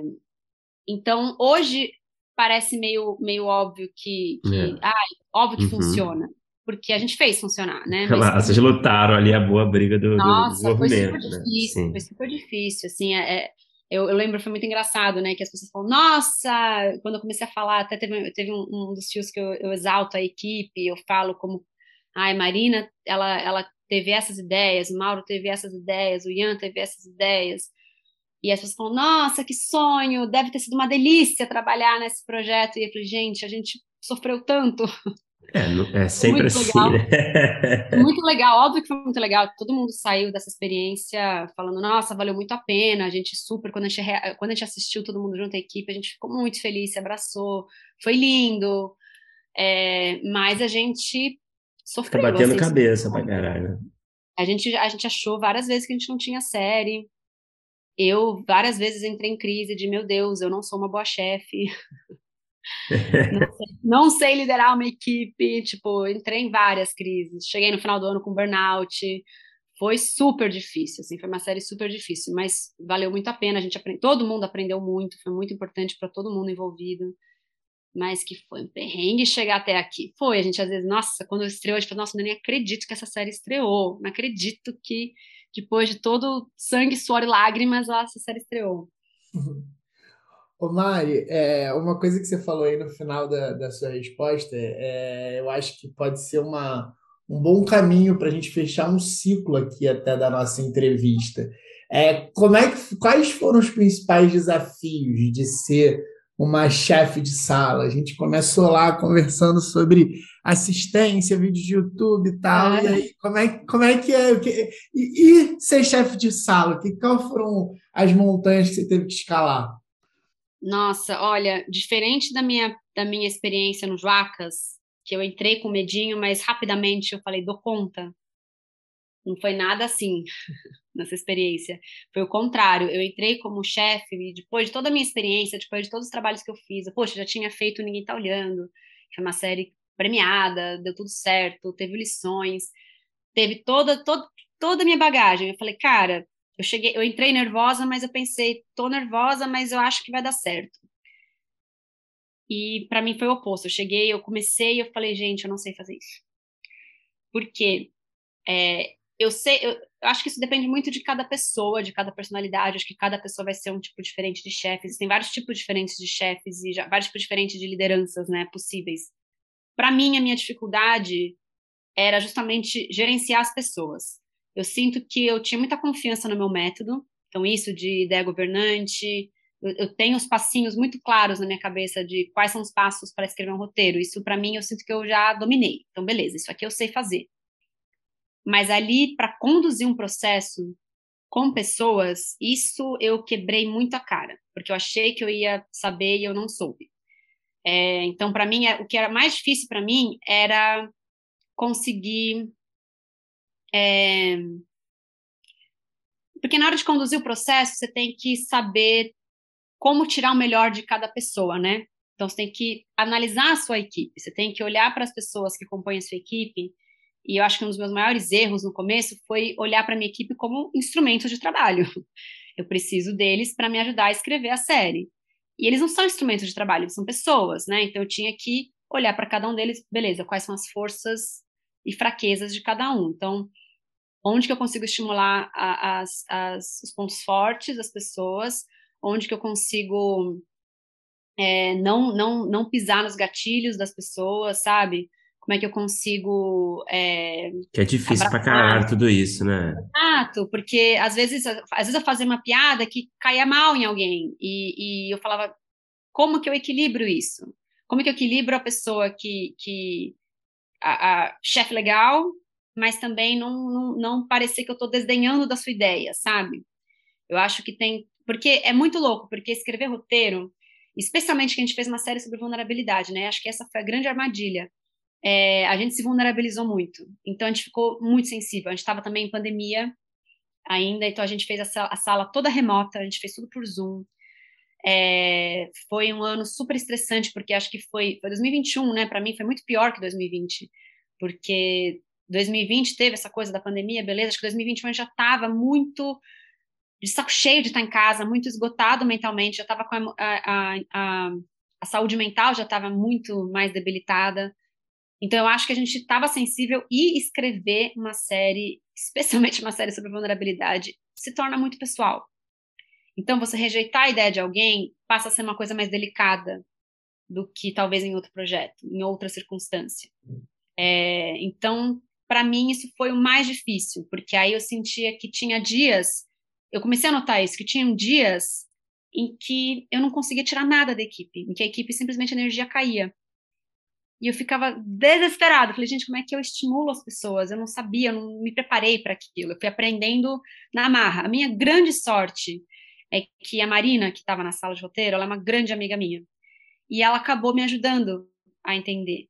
Ela fala assim: olha, é, eu acho que, que talvez você precisa embarcar mais na ideia dos outros, sabe? A gente às vezes apresenta um monte de ideias e talvez, mesmo que não seja isso, a ideia não é boa, embarca e vê onde dá, para pelo menos a gente não, não ficar batendo cabeça, porque às vezes eu tinha isso, nossa, essa ideia ainda é quase isso, não é isso.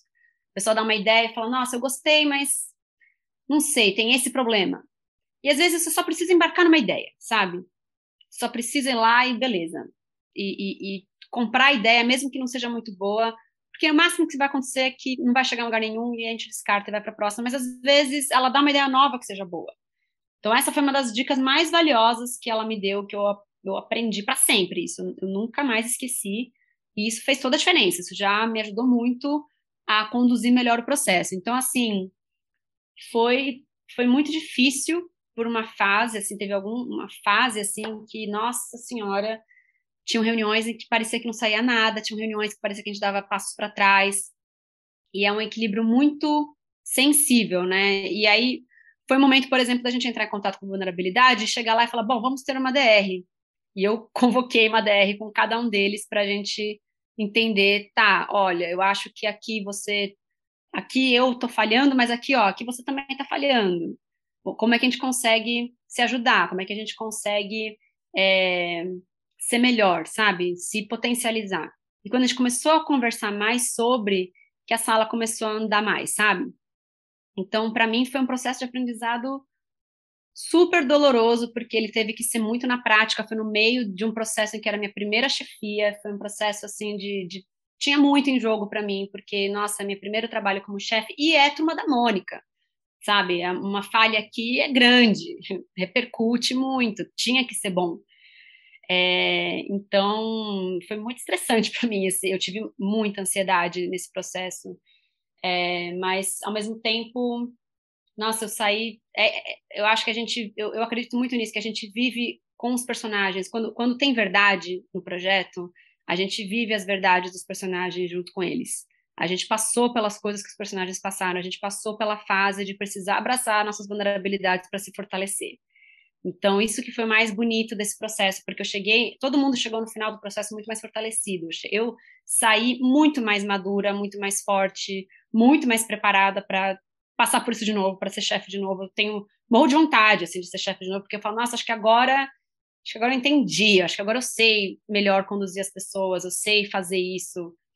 E então eu acho isso muito bonito assim de, de ter, ao mesmo tempo que foi super difícil, foi bonito e eu acho que parte por isso que a série ficou boa, sabe? Porque porque ela ela pegou tudo isso, ela passou, ela absorveu tudo isso que a gente aprendeu ao escrever a série, né?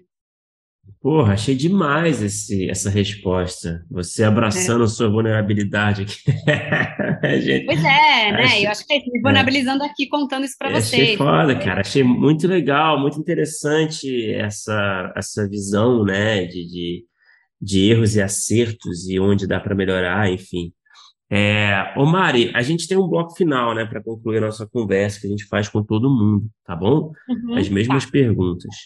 Então vamos lá. Qual é o melhor roteiro que você já escreveu, na sua opinião? Pode ter sido produzido, pode não ter sido produzido, pode ser um longa, pode ser um curta, pode ser uma série como um todo, pode ser um episódio de uma série, pode ser uma sketch, vale tudo. Ai, gente, nossa, que difícil essa resposta, essa pergunta. Que, aquele roteiro que te dá mais orgulho, talvez, um orgulho especial, enfim. Eu acho que o que dá mais orgulho é o que é feito, né? Eu tenho, eu tenho orgulho de coisas não feitas. Eu amo alguns roteiros que eu escrevi que nunca viraram nada. Eu tenho dois projetos de série e um longa que nunca foram vendidos e que eu ainda pretendo, né? Vou tentar ainda vendê-los de novo, reformular e tudo mais. Eu tenho muito orgulho deles mas é muito difícil, é muito, não dá para comparar com algo que é feito, né? Ainda mais com coisas que acabam ganhando magnitude. Então, eu tenho muito orgulho de ter trabalhado nas, nos projetos que eu trabalhei. Acho que o Ninguém Está Olhando foi muito maravilhoso assim no final. Eu acho que eu tenho mais orgulho dessa série, acho que de tudo acho que eu tenho mais orgulho dessa série de, como um todo assim, porque é onde eu mais me vejo, porque é o, é o que eu, é onde eu mais me depositei, né? Eu acho que o Ninguém Está Olhando, Bem ou Mal, é um projeto do Dani.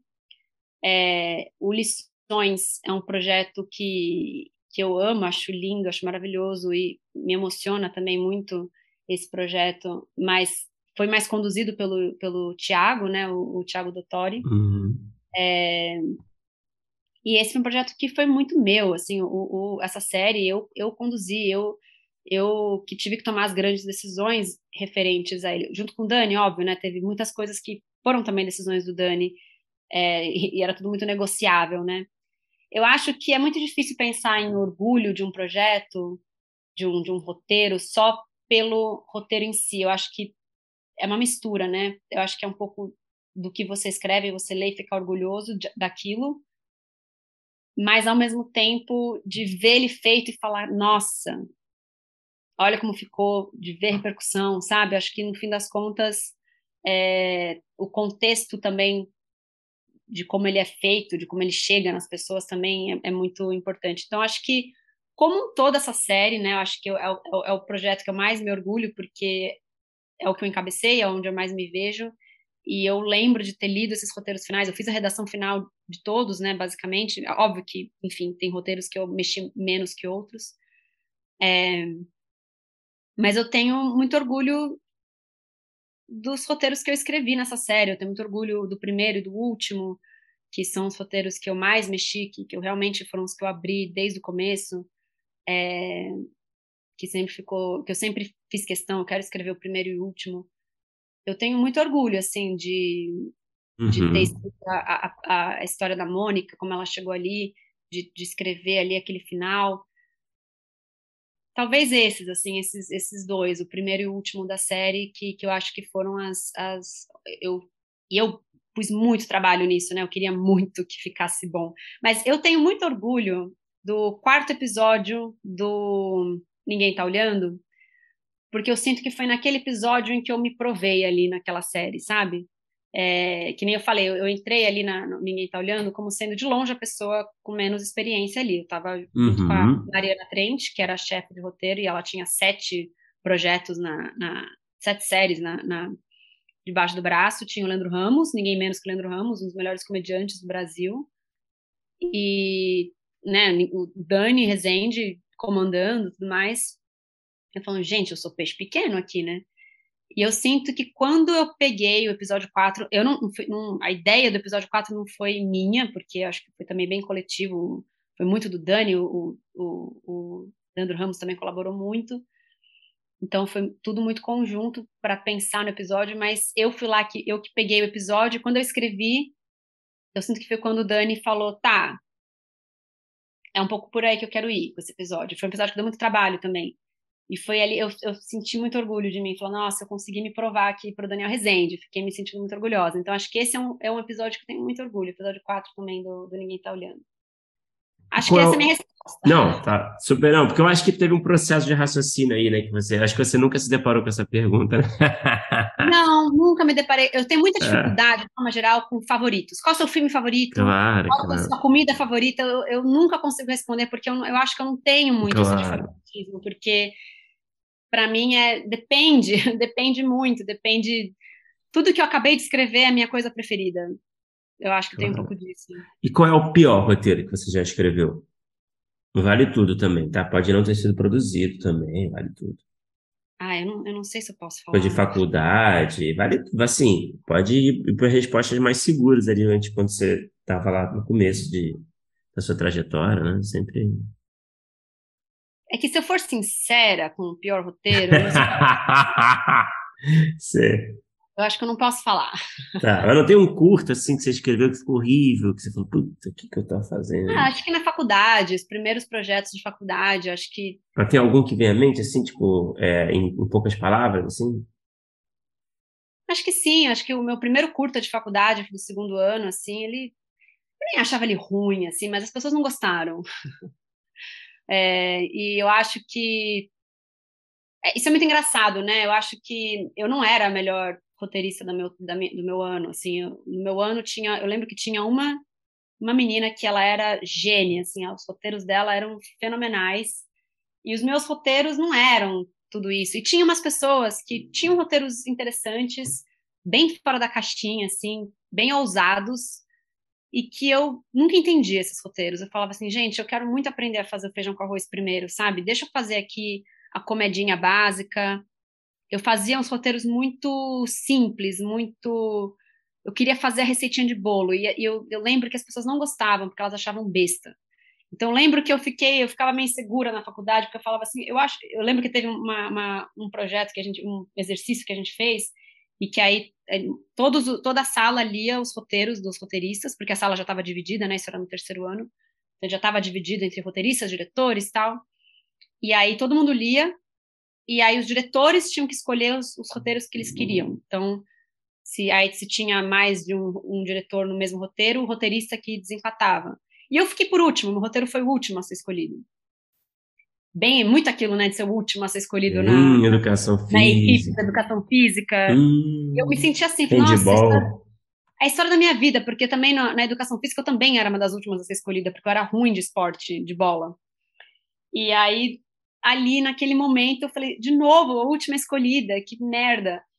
E aí, parei com o pior diretor também, enfim, ficou ruim. E eu me sentia meio insegura, assim, meio não compreendida. Falava, gente, as pessoas não gostam das coisas que eu escrevo, sabe? Então eu tinha essa insegurança na faculdade. Eu não era mais brilhante, assim, de cara. Eu sinto que eu, eu, eu tive uns privilégios também, né? Eu tive o privilégio de, de continuar perseguindo o sonho de ser roteirista, que é um sonho difícil, porque é, é fechado, é um lugar fechado. Eu fiquei muitos anos até conseguir entrar eu tive o privilégio de poder fazer isso sem, sem precisar arranjar um outro emprego full time, sabe? Acho que isso me ajudou muito a chegar onde eu cheguei. Mas eu acho que foi um pouco de, de ser muito insistente, de, de estudar bastante e de me permitir ser ruim naquilo por um tempo, sabe? Eu acho que eu não quis reinventar a roda no começo, eu não quis logo fazer o trabalho da minha vida. Eu falei, deixa eu aprender a base, deixa eu aprender o feijão com arroz, a, incidente claro. distante, a uhum, coisa bonitinha, uhum. para depois aprender a usar, a usar. Eu não saberia usar sem isso. E então eu acho que os meus piores projetos foram os do, os do começo, foram as, as primeiras coisas que eu fiz. É, porque eu acho que é, você precisa se permitir ser ruim em algo por um tempo até ser bom. Naquilo, que é abraçar né? a vulnerabilidade, pô. Exatamente, olha. sempre esteve comigo todas as coisas. É. Agora eu acho que eu te facilito um pouco, Mariana. É, o que, que você assistiu? Pode ser nacional, estrangeiro, pode ser série, pode ser longa, qualquer formato. É, que quando terminou você pensou, putz, eu queria ter escrito isso. Nossa, essa tá fácil. Dois, dois grandes que para mim sempre eu pensei nisso super quando eu terminei de assistir, que é Divertidamente da Pixar uhum. e Vida Eterna de Uma Mente Sem Lembranças. Foram dois filmes uhum. que eu hum. olhei e falei, gente, eu queria eu ter tido essa ideia, queria eu ter escrito isso. É a cara do que eu quero fazer, são referências para mim. Divertidamente foi referência para lições. Eu dissequei esse filme e, e são referências muito fortes para mim. Tem outros também, mas acho que de todos esses dois eu lembro de ter batido muito forte isso, esse, esse, esse pensamento. Dois clássicos. Uhum. E, e Mário, para terminar, é, qual é? Fica à vontade para responder o que, quanto você quiser, tá? É, qual é o projeto que está no topo da sua lista, projeto pessoal aí que você ainda não conseguiu realizar, que você quer muito vê-lo aí acontecendo nas telas? É, enfim, o projeto que você tem mais paixão ali, que está no topo da sua lista de desejos, enfim, fala, pode falar de forma mais superficial, claro, não precisa entregar o que é o projeto, enfim. É, não, inclusive porque, né, não, fica se falando assim de projetos. Claro, não, claro. Né, não, não dá. Ah, eu acho difícil responder essa pergunta sem entregar alguns planos que eu tô Mas tendo. é uma série, é, um, é, um, é uma comédia, algo nessa linha, assim? Digamos, ó, acho que a melhor maneira de responder isso é eu adoraria fazer um Fleabag brasileiro. Olha só. Pronto, isso acho... tudo já. É. é a maneira um mais padre... vaga, mais vaga e mais específica possível de responder. Não, é, né, você falou até brincando do padre, mas acho que o que eu queria, o que eu penso, né, quando eu penso em Fleabag, é, é de conseguir, eu acho que ela é a mestre de aliar comédia e drama, e, e, como eu falei antes, eu acho que essa, no meu trabalho isso é indissociável, tudo que eu faço vai ter dos dois. É, eu, eu, nunca gosto de ver comédia sem profundidade e nem drama que não tenha um, um alívio cômico. É, então, eu sempre, a minha ideia é sempre, tanto é que todos os meus projetos eu não consigo dizer que nenhum é uma comédia ou que algum é um drama. É sempre uma dramédia, uma comédia romântica, uma, é sempre uma mistura, né, de gêneros. E eu acho que ela é a rainha de aliar essas duas coisas, assim, ela faz com perfeição.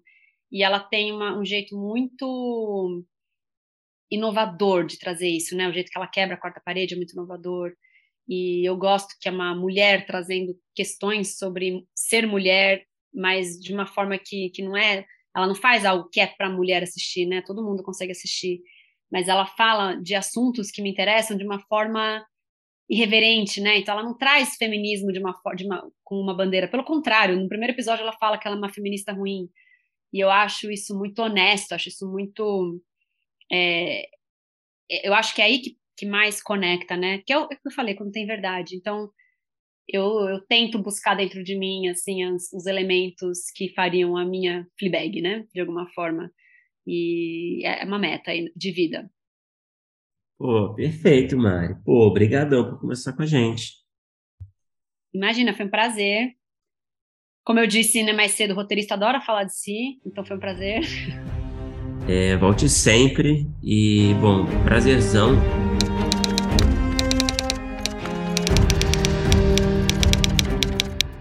Opa, chegou até aqui? Muito obrigado por escutar. Conheça nossa campanha de apoio na Aurelo em escute.orelo.audio barra primeiro tratamento. Por lá você pode ganhar recompensas exclusivas e nos ajudar a continuar conversando com os nossos roteiristas favoritos. Tem dicas, comentários ou sugestões? Fala com a gente pelas nossas redes sociais e não se esqueça de assinar o feed do primeiro tratamento pela Aurelo. Até a próxima!